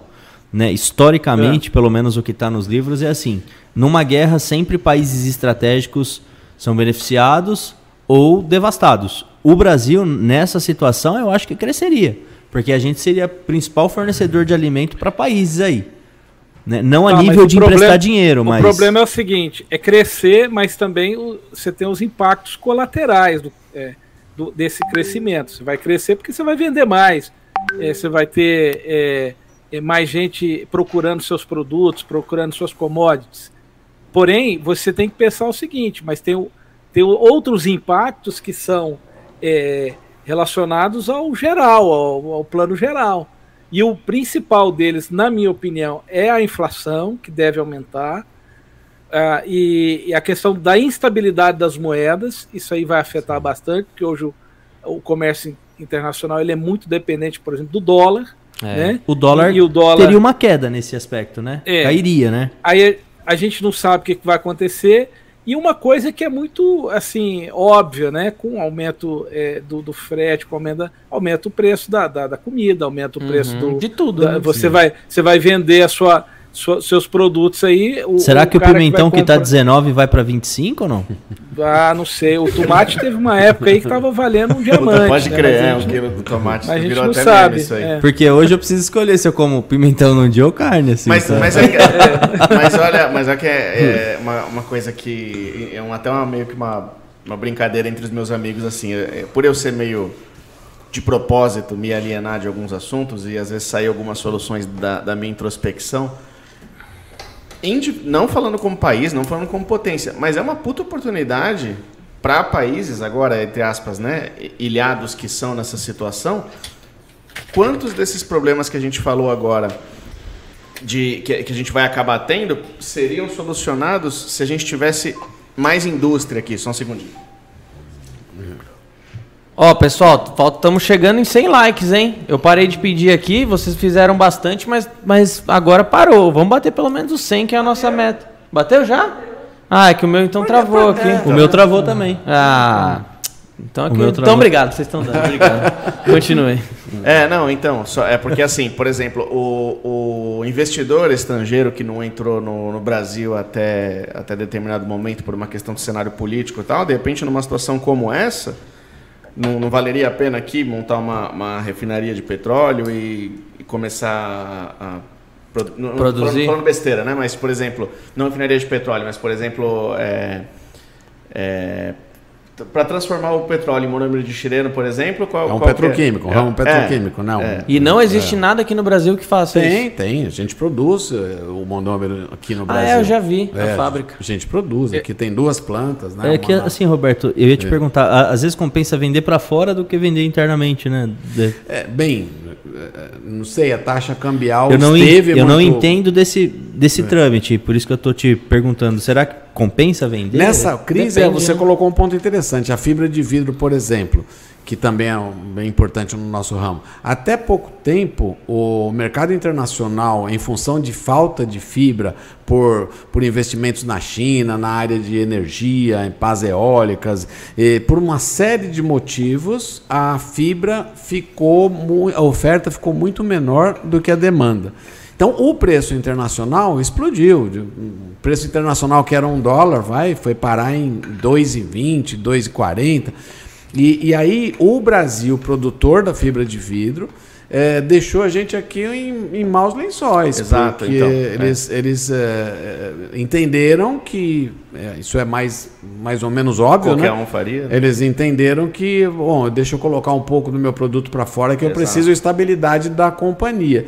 Por quê? Taxa cambial for, forçadíssima, que estava até pouco tempo, ainda está, né? Então o produto saiu nessa eh, linha que você falou, ele saiu daqui por conta de ser mais atrativo lá fora. O que que gera isso? Inflação. Porque, consequentemente, a gente, a fibra de vidro que custava, vamos falar em números uh, hipotéticos, que custava 10, terminou o ano custando 30. Nossa, caramba. Então é, é, uma, é um efeito, a inflação acontece por uma série de, de motivos, inclusive esse, né? Inclusive é o, o desequilíbrio da, da demanda e oferta. O senhor acha que é, algum setor nosso vai é, sofrer muito aqui? É, o senhor que entende mais dessa área econômica, puxada né, para essa área econômica? E que setor específico seria esse? Eu acho que assim, Primeira coisa, quando você tem um cenário de possibilidade de aumento de inflação, taxa de juros, essas coisas, primeiro setor que sofre é o de bens de consumo. Uhum. Ou seja, você as pessoas passam a comprar menos bens de consumo, que é a primeira coisa que você pode deixar de, de consumir, né? É, depois é que vai chegando nas outras, nas outras áreas. O Brasil ele já tem um processo de desindustrialização que vem se arrastando aí quando você conversa com, com o pessoal do setor industrial, é, existe uma preocupação. O Brasil ele vem se desindustrializando ao longo dos anos. Em vez da gente melhorar, a gente tem piorado.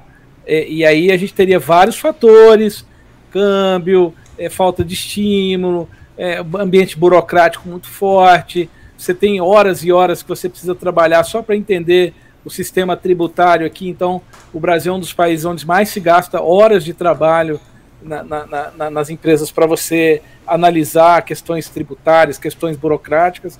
Então é, é, é, muito forte isso aqui. Insegurança jurídica. O Brasil é um país que é, é, assim melhorou algumas coisas, mas ainda tem uma grande insegurança jurídica. Então, enfim, você tem vários fatores que. A gente passou antes da pandemia por um processo muito duro que o, que o, que o povo é. esqueceu. O povo esqueceu. Isso. Que a gente é. foi refém de socialista por 14 anos Passamos é, mas... fome, literalmente. Aí veio pandemia, num cenário melhorado, e a gente quebrou de novo. Então, assim, é, então, o Brasil assim, não se, se você pensar Então, mas aí se você pensar assim que num cenário desse de crise mundial, é, os grandes investidores, eles são.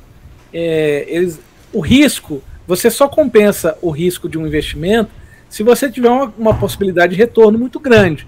Então, num cenário de, de, de guerra, de incerteza, de tudo isso, o ímpeto dos investidores ele pode é, diminuir, ele pode, é, ao contrário do que a gente pensa, eles podem pegar, não, vamos, vamos aproveitar que está aumentando as taxas de juros, uhum, vamos investir uhum. em títulos públicos, vamos é, investir é. em coisas que dê segurança Ativos até a gente estáveis, saber, né? a, a, inclusive o, a taxa de juros americana deve ser mantida ou aumentada.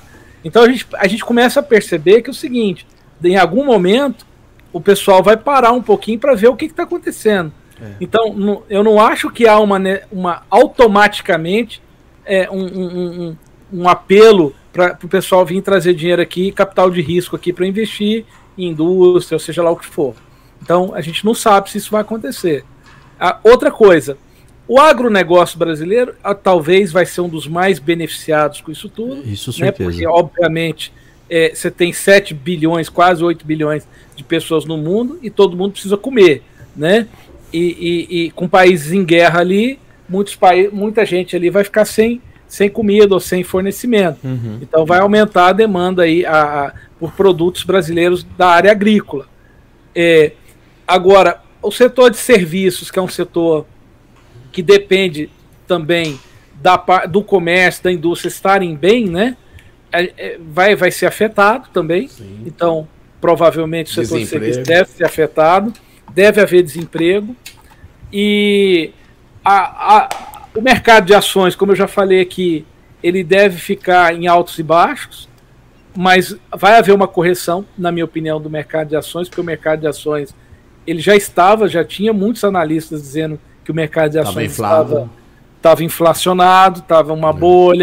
Haveria aí uma, um risco aí de uma, de, um, de uma quebra aí generalizada. Fora o efeito ah, boiada que vai ter agora. Né? Isso. Né? Exatamente. Aí você tem, por exemplo, o, o, o, os grandes bilionários, digamos assim, as big techs, o pessoal que está aí no, no andar, assim, quase como vivendo fora de todo, todo esse, esses problemas.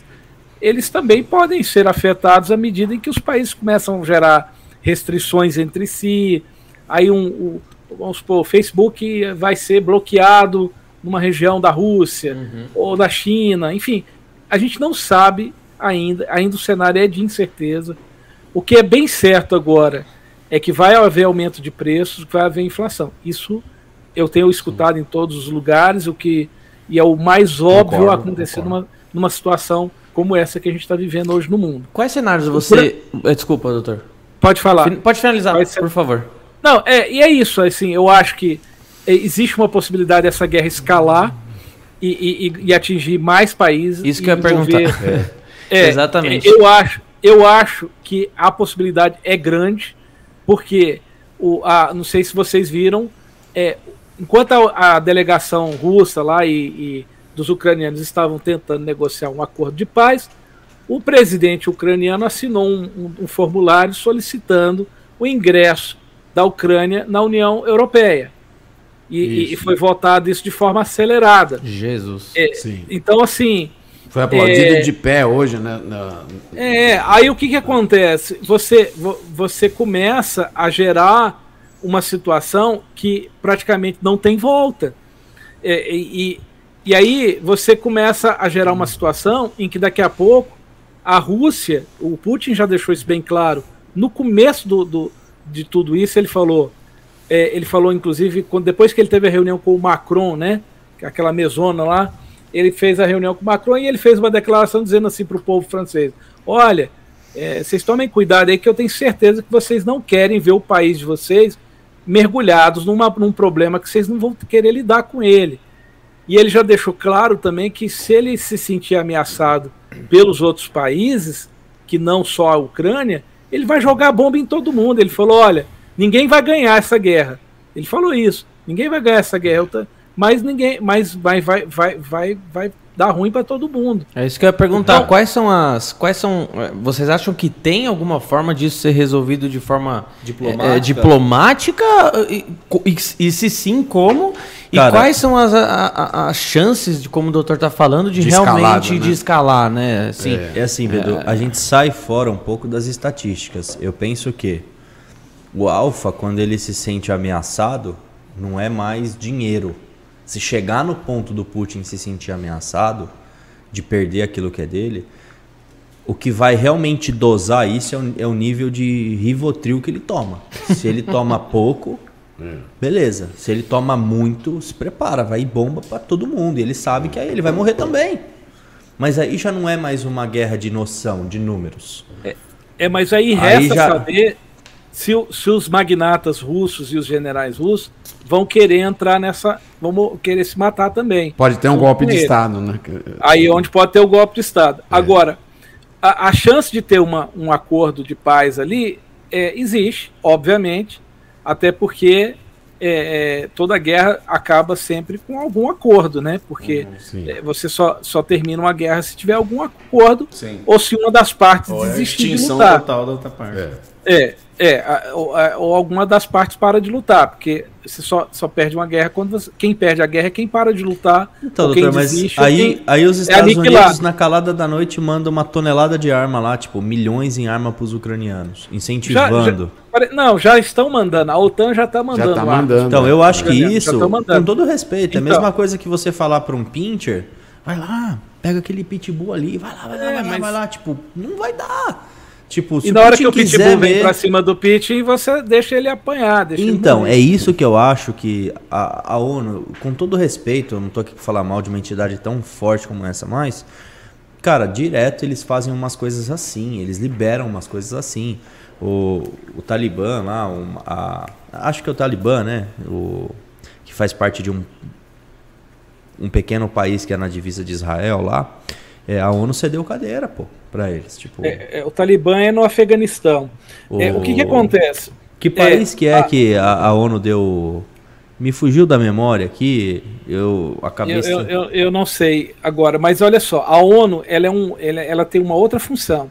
A ONU é um, é um organismo é, é, de você discutir questões assim, a paz mundial, Sim, é um fórum, né? direitos humanos, um é um fórum ela não tem, ela não tem um objetivo é, como esse, assim. Agora, a OTAN, né? a OTAN é que é o, é o problema. É. A OTAN é uma aliança militar, é uma aliança estratégica militar. Sim. E a OTAN é o grande problema. A, ONU não, não, não serve para nada. A ONU é um organismo burocrático. Que foi criado pós-segunda é, guerra para é, evitar guerras. Isso, então, isso, assim. Mas, ela, é, mas é um fórum aspas, de discussão. É, mas a, ali você envolve todos os diplomatas do mundo. É, mas a, a ONU, ONU, ela não força, tem, né? ela não tem poder bélico. A ONU, ela não tem poder de Não, sim, de isso não, mas é. por exemplo, de chegar e falar, gente, vamos resolver isso de maneira idônea, de maneira responsável. É, é não, um ela vê de, de ela, burocrata conversando fiado. Ela vê é os Estados Unidos mandando na calada da noite, com todo respeito, cara. Tá mandando salsicha, porque o Putin se ele se é, irritar, mas... ele destrói a Ucrânia com uma bomba. Aí é, vão ver o que é problema. A ONU não é o problema. A ONU, não, a ONU é um bando de burocrata conversando fiado e é, falando ali coisa, é, coisa fantasias. Mas eles fazem outros tipos de ações que é muito pior, é, é que é, que é a, a famosa é, guerra híbrida, né? Que é você gerar instabilidades, você gera encontra informações, enfim, eles têm outras coisas que eles fazem. Mas o, o grande problema disso tudo chama-se OTAN, OTAN, que é a é. Organização do Tratado do Atlântico Norte, que é uma aliança militar de países que hoje tem 30 países, começou com 12, hoje tem 30 países. E, e é. muitos desses países que foram adicionados estão no leste europeu, é, inclusive os países bálticos ali, e o risco da Ucrânia querer insistir nessa, nessa situação. Ô, doutor, eu tenho uma pergunta para o senhor, é muito, muito pontual até. O senhor acha qual será a posição do Brasil mediante tudo isso? É, porque aqui nós temos investimento tanto americano, mas maior parte aqui o nosso investimento é da China já hoje, né? E, e o próprio Bolsonaro foi, foi para a Rússia, fortaleceu alianças e tal. É, o que, que o senhor acha? Ele vai ficar na dele? A, a nossa, a nossa posição já foi declarada. Já foi dada, né? O é, o presidente já falou que não vai, não vai se intrometer na guerra. É, lamenta a, a, a, situação, não acha que deveria Entendi. ser. Inclusive, na, na, na reunião lá das Nações Unidas, o, o, o Brasil se posicionou contra a guerra, contra pelo fim guerra. da guerra. Uhum. Mas o que, que acontece? Exatamente o que eu falei lá atrás 25% dos fertilizantes do Brasil são importados da Rússia. A Rússia hoje é um parceiro estratégico econômico do Brasil gigantesco. nós temos muitos interesses econômicos em comum, assim como com a China, com os Estados Unidos, com a Europa, com outros países. A posição do Brasil é de, inicialmente, de neutralidade. O Brasil não vai tomar partido, dizer quem está errado, quem está certo. Nem que os Estados Unidos, dizer... por exemplo, se declare contra não. a Rússia, você acha que não, não, já, não tem... Os Estados Unidos já se declarou e o Brasil não vai, não vai fazer isso. Entendi. E eu, acho que, é. eu acho que nesse se, momento. Se fosse, o tá Trump, certo. se fosse o Trump ainda, o Bolsonaro provavelmente teria se declarado. Teria a favor. Declarado, é, é, não, tá é, louco, se fosse o Trump, não teria acontecido essa situação, é, né? É, exatamente, Trump, não teria acontecido. O, o Trump, se ele tivesse lá, não teria acontecido aquela saída vergonhosa do Afeganistão. Do Afeganistão é. Não teria nada dessas coisas. A tal da fraqueza, você... Eh, da fraqueza que é provocativa, né, atrai, né? Atrai os predadores, exatamente. Isso, é, o, é. o, próprio Trump declarou no CEPAC aí essa semana, ele falou, olha, ele é o único presidente do século XXI dos Estados Unidos sobre o qual nenhum país foi invadido é, é pela Rússia, é, sobre as outras administrações do Obama, do, do, do, do, do todo, só, só foi desastre atrás todo, de desastre. Todo mundo tinha medo dele, dele gerar uma um desestabilidade mundial e, na verdade, foi o, o governo onde teve menos, menos problemas. Mais... É, com China, é, foi, com Rússia. Foi o governo que menos teve guerra, que menos jogou bomba. É. O, o Barack Obama, que todo mundo à esquerda ama, fica falando aí que é anti-armamento foi o governo que não teve um dia do governo dele que não caiu bomba em algum lugar no mundo. Todos os dias jogou bomba é na cabeça de, de, criança inocente, de terrorista, é. tudo quanto é tipo de coisa. É, é, é, o problema é que as pessoas elas não, não conseguem entender a diferença que existe entre o discurso bonitinho e a prática. E, e a prática, é, é. é. igual aqui no Brasil. Você tem uma galera aí que anti, anti-Bolsonaro ok, você quer ser anti-Bolsonaro, só que eles são tão, tão vidrados na, na, na, coisa que eu vi, por exemplo, gente reclamando do governo abaixar o IPI. Abaixar é, o pois é, o pessoal de Manaus. Chorando, achando pessoal de Manaus. O governo é... abaixou. Exatamente. É. Isso, isso é inacreditável. O cara, tudo que ele faz é ruim. É igual é. Quando, quando o Trump saiu lá dos Estados Unidos. Aquele o Guga Lacra lá, aquele jornalista lá, ele, ele, ele a declaração Guga dele, Lacra. o mundo respira aliviado, vai ficar mais tranquilo. O mundo foi entrou no caos com a saída é, do Trump. Exatamente. E, e, cadê o cara para vir fazer uma meia culpa para falar, gente, eu estava errado. O Trump era o cara que fazia o bem, que dava estabilidade. Agora a gente tem um fraco lá, um cara doido, inclusive que o povo americano está questionando a senilidade dele a, a sanidade mental é. dele. Caramba. 15% de, de aprovação nesse momento. Eu falei do Rivotril aqui, eu não errei tanto, né? não, né? Só errei não, o presidente. Não, não. O cara é fraco, o cara é fraco. Só, só errei de é. presidente. Exatamente. É. Caramba. Mas é isso. Eu não sei como é que tá aí a programação de vocês. Tem, tem uma pergunta aí, Gui? Tem pra caramba, quer... tem mensagem tem? pra caramba. Eu ia falar isso. O... Manda, manda pergunta pro doutor aí. Ó, o nosso Guilherme da Massa vai mandar as perguntas. Mas gostei bastante, estou gostando bastante Top, do né? bate-papo, porque tá, tá bem, bem né? eclético, enriquecedor. Pontos e... diferentes. Ah, enquanto. o doutor enquanto, é uma sumidade, pelo amor de Deus. É foda mesmo, foi muito legal conhecer o professor. Enquanto o Gui prepara para ler as perguntas lá, um, um, comentário que eu queria fazer, né? Uh, aqui o, o, canal da rede, uma coisa que a gente pode. que a gente já vem fazendo para a audiência, que é auxiliar a empreender, dar ideias dar não só os insumos, como também o conteúdo, a tutoria, né? É uma coisa que a gente já quer fazer faz tempo e uma situação dessa só incentiva a gente a acelerar, que é ajudar vocês a gerir recursos também. A gente já falou algumas vezes aqui no canal, até nos primeiros podcasts, que a nossa é, intenção é, é ser uma espécie de Sebrae da, da iniciativa privada.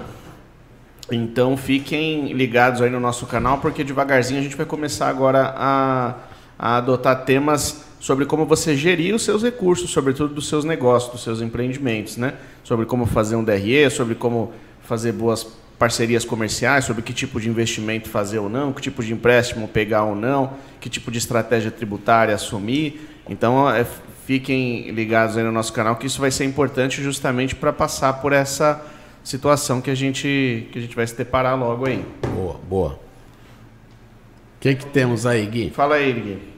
O Bedu, o Bedu foi tomar banho. Vocês estão me ouvindo bem hein? Eu tô te ouvindo hum. bem. Você tá, de, você tá ouvindo? Pode estar de fone ou não? Não, eu tô sem fone. Vai. Teve uma pergunta aqui. É, Putin foi da KGB. Pode explicar que lado ele está jogando? É, foi a pergunta, só tô lendo. Meu, meu, meu minha tarefa é só ler. Que o Putin foi da, da, que o Putin foi da KGB é fato, né? Sim, sim, é, sim, tá. sim. Cara, o Putin ele é herança do, do da antiga tríade, né? Lenin, Trotsky, Stalin. Então ele tá a favor total dele sempre, dele, da Rússia, do da, desse, desse comunismo aí é, desse patriotismo russo, isso está muito é, claro. É, o, o, Putin ele era discípulo lá, pupilo do Gorbachev, de, desse pessoal aí. Então ele, ele realmente ele é um KGB é, e tem uma história que diz que não existe ex-KGB. A pessoa uma vez KGB, para sempre KGB.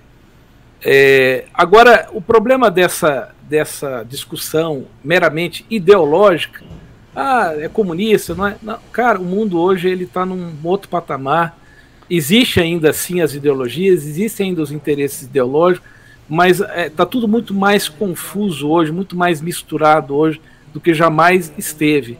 E essa questão aí do, do, do Putin, é claro que tem algum fundamento ideológico, tudo, mas está muito mais por uma questão pragmática e, e, e voltada para é, o, o, a, como diz, a restauração da grande Sim, Rússia. O, o, número dele, do que, né? O... É, do que questões só, ah, porque é comunista, não sei o quê. Eu fico pensando, o pessoal fica, enquanto o pessoal aqui do andar de baixo fica discutindo direita, esquerda, comunista, liberal, não sei o quê, o pessoal do andar de cima, eles estão eles estão vendo como é que vai dominar cada vez mais é, aí verdade. a vida de todo mundo. É só sim, isso. Sim, sim, verdade. Só isso.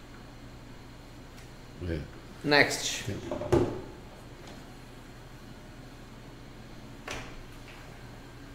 A próxima que eu tenho aqui. Tá me ouvindo? Estamos.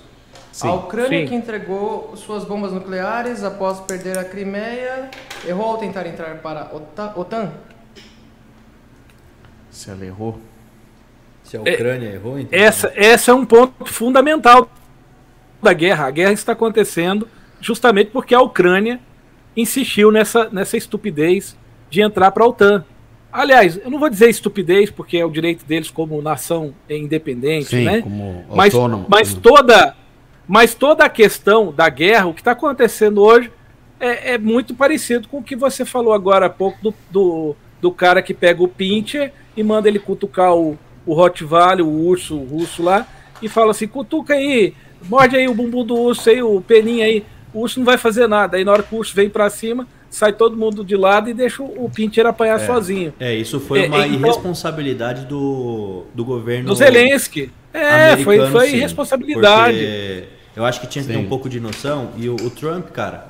Por Fala mais, mais perto um pouquinho, por favor. O Trump, por mais é, expansionista que ele fosse, ele, ele tinha cuidado com essas situações de fronteira. De, é. ele tinha esse cuidado, essa noção.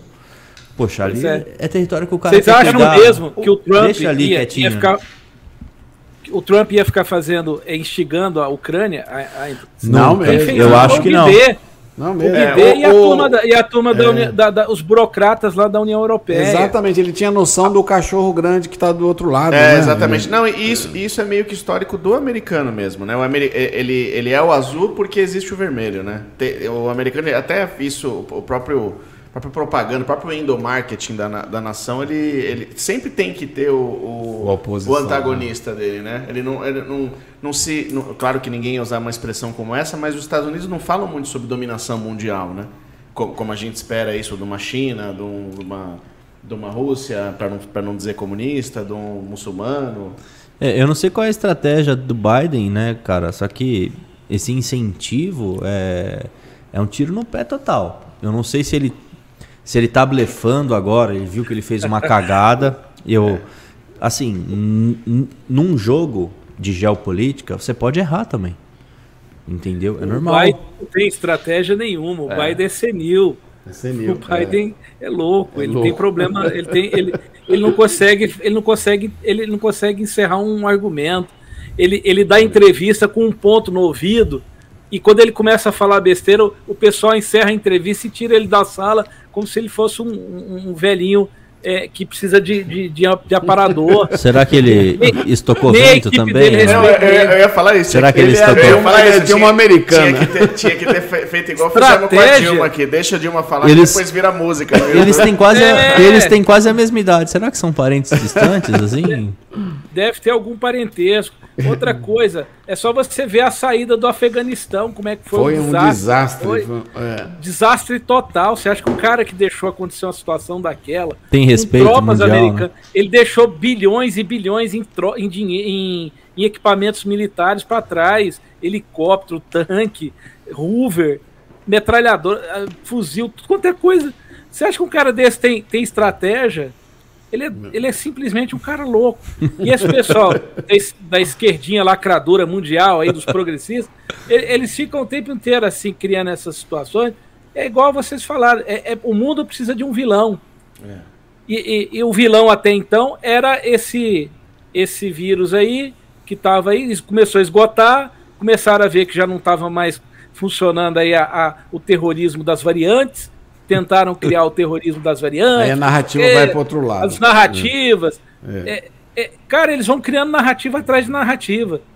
Para mim, a, uma das. das dos, é, é um, uma chargezinha que mais resume tudo isso que está acontecendo é um, tem um vírus assim saindo por uma porta assim indo embora, escrito exit, saída, e, e, e um foguete entrando assim em cena. É isso. É. A guerra. A é. guerra agora é o, o, Putin é o novo vilão do mundo. O, o, o, Pudim, né, lá da Rússia. O Pudim é o novo vilão do mundo. Ele vai agora é, é, é, é povoar aí os sonhos mais eróticos aí da, da, da, dos progressistas aí no mundo inteiro. É isso que vai acontecer. É isso aí. Caramba. Tem mais, deve ter mais, bem mais pergunta. Manda aí, Gui. Tem um monte. Tem da Arte e Mármores. Hum. A pergunta é, por que essa guerra poderia influenciar tanto na economia do Brasil como, como atacar tanto a economia brasileira? Como vai atacar tanto a economia brasileira? É, na verdade, ah, a gente a falou, pergunta, né? É, a pergunta tá, é, isso tá, a gente já já está feita já, lá já atrás e a gente já acabou falando a respeito. Manda a próxima aí. Certo, a próxima é da Caixa Studio Art. Essa guerra pode se espalhar por, por outros países? A gente também falou, né, de certa forma. Sim. Quer, vocês querem adicionar mais alguma coisa? Eu acho que. Não, o doutor já colocou. É? É, pode sim, infelizmente pode, né? É. Tá. Então é, é isso. isso. Doutor, muito obrigado de, de verdade mesmo. O papo foi extremamente esclarecedor. Ah, Acho que para. Oi. É, fiquei sabendo que hoje é aniversário do doutor, hein? Hoje é aniversário oh, do, do doutor? Que bacana. Feliz aniversário. É, parabéns, parabéns doutor. Parabéns. parabéns. Muito, Feliz aniversário. muito bom, bom conhecê-lo, muito bom conhecê-lo. Legal, uma, uma pessoa com um poder de, de de, né, de, de oratória Magnífico. maravilhoso, muito, muito legal mesmo. Conhecimento. Raciocínio sempre né? com Raciocínio. começo, meio e fim, né? Exato. É muito mais fácil de entender assim, né? Achei bem legal também. Obrigado. E parabéns, parabéns pelo seu aniversário. Deus abençoe você, sua família, sua vida aí. Depois o senhor passa obrigado, o endereço, a gente manda um, uma picanha. manda um que bolo, dá o preço de uma camisa hoje também. é. Dá pra... Manda um pimentão pra ele. A gente manda um pneu de Scania que tá o mesmo preço do... de um carro. De um carro. Que é, pariu, eu, eu, tudo de ponta cabeça. E eu vou ter que falar um negócio para vocês aqui, antes de encerrar aqui o nosso, nosso bate-papo, que assim, um dos, dos sonhos aqui da, meu, da minha esposa aqui, a gente daqui a alguns anos a gente quer mudar para um, morar numa, numa, morar perto da praia, perto do mar, né? Uhum. E um do, uma das coisas que a gente quer ter na nossa casa de praia é uma mesa de resina. Opa, mano, aí, não. Tem, não tem aquelas mesas de resina que imita assim, parece um. Sim. Fazem, é River Table. Fica parecendo uma, é, imita o mar, assim. Uma... tem, tem, aquela, tem aquela que imita, é, imita, entre aspas, um rio no meio e tem aquelas que simulam uma isso. praia mesmo, com areia, com. O senhor isso. quer uma mesa de resina é ou sonho, quer uma mesa de resina que o Bedu faça pro senhor? É nossa vida ter uma mesa de resina na nossa casa. É dois presentes aí, viu? Então, Você já tem. Que um já... dia a gente vai ser cliente de vocês aí. Já é sua. Não, a gente, a gente faz questão de enviar de, de presente. Ô, professor, a gente monta na, lá com o pessoal da Multieduc. Interessante o senhor falar também dos seus projetos aí. Por em, favor, boa. Em Goiânia, né? Pra gente. Hora de vender o peixe aí, doutor. Pra gente... É, olha, bom, eu vou, eu vou ser bem sucinto, que eu acho que o pessoal já deve estar tá aí cansado de ouvir a gente aí, né? Foi bom a conversa, mas foi maravilhoso. Já, a gente já falou bastante. É, é, eu sou presidente de um instituto, a gente tem projetos aqui na área de educação, de cultura. Eu sou autor de livros infantis, a gente faz livros infantis com valores, princípios, a gente faz um resgate aí de, é, é, de, de, de, coisas importantes aí para a formação das crianças, né? Coisas que foram esquecidas aí por muita, muito tempo aí na educação. É, a gente tem projetos na área de, enfim, de pesquisa, de ensino, e a gente está fazendo agora um trabalho de um. A gente está produzindo um documentário sobre os 200 anos da história da, independência do Brasil. Opa. E em breve a gente vai fazer um lançamento do crowdfunding para esse documentário, para a gente tentar. É, é, a, a, a, gente está bancando até agora do nosso bolso e a gente vai abrir o crowdfunding para tentar ajudar aí a, a pagar o, os custos da, do resto aí da produção que é muito é, pesado e a parte de especialmente de lançamento, né? Que a gente precisa, mas a gente já entrevistou muita gente bacana. Que legal. O, o, o Dom Felipe, o Dom, o, é, Dom é, Felipe de Orleans e Bragança, né? Que é príncipe, né, o Dom Bertrand. Ah, já assisti alguns Sepúlveda. A gente tem, tem, tem falado Lacombe, né? muita gente legal. O Lacombe. Vamos gravar com, com o Coppola também, que já tá, já estava programado, mas ele teve um imprevisto. A Bruna Torlá, enfim, tem muita gente boa Ô, aí. Professor, e o senhor falou que, que vai que tá também direcionar aí. muitas pessoas boas para o nosso podcast aqui, né? Sim, sim com é certeza. Olha, eu, eu tenho certeza que é só o início de uma grande parceria nossa. Gostei demais do trabalho de vocês. Pô, o obrigado. Maurício falou muito bem de vocês. O Maurício, que quero agradecer o Maurício aí, o Calazas, porque que colocou a gente em contato, é uma pessoa que eu aprendi a admirar muito. Incrível, ele, um grande educador aqui em São Paulo. Sim, é, um cara sim. de exemplo mesmo. É, eu conheci ele, é, não foi nem no Brasil Paralelo, foi num, num, num, torneio de xadrez que ele foi levar o filho. E ele era o maior fã do filho jogando. Que legal. E depois eu descobri que ele tem, ele, como o, o, o Juliano, ele tem ali é, uma empresa que faz é, artigos para criança, é, jogos lúdicos, assim, ele, sim, sim. ele transmite sabedoria para filhos, assim, de uma maneira muito simples. Ele preza pela educação. Uhum. Então é. é. uma pessoa muito inserida também no ramo aí uhum. da, da educação. É, e eu conheci justamente o Maurício por conta de um fórum de educação que eu fiz.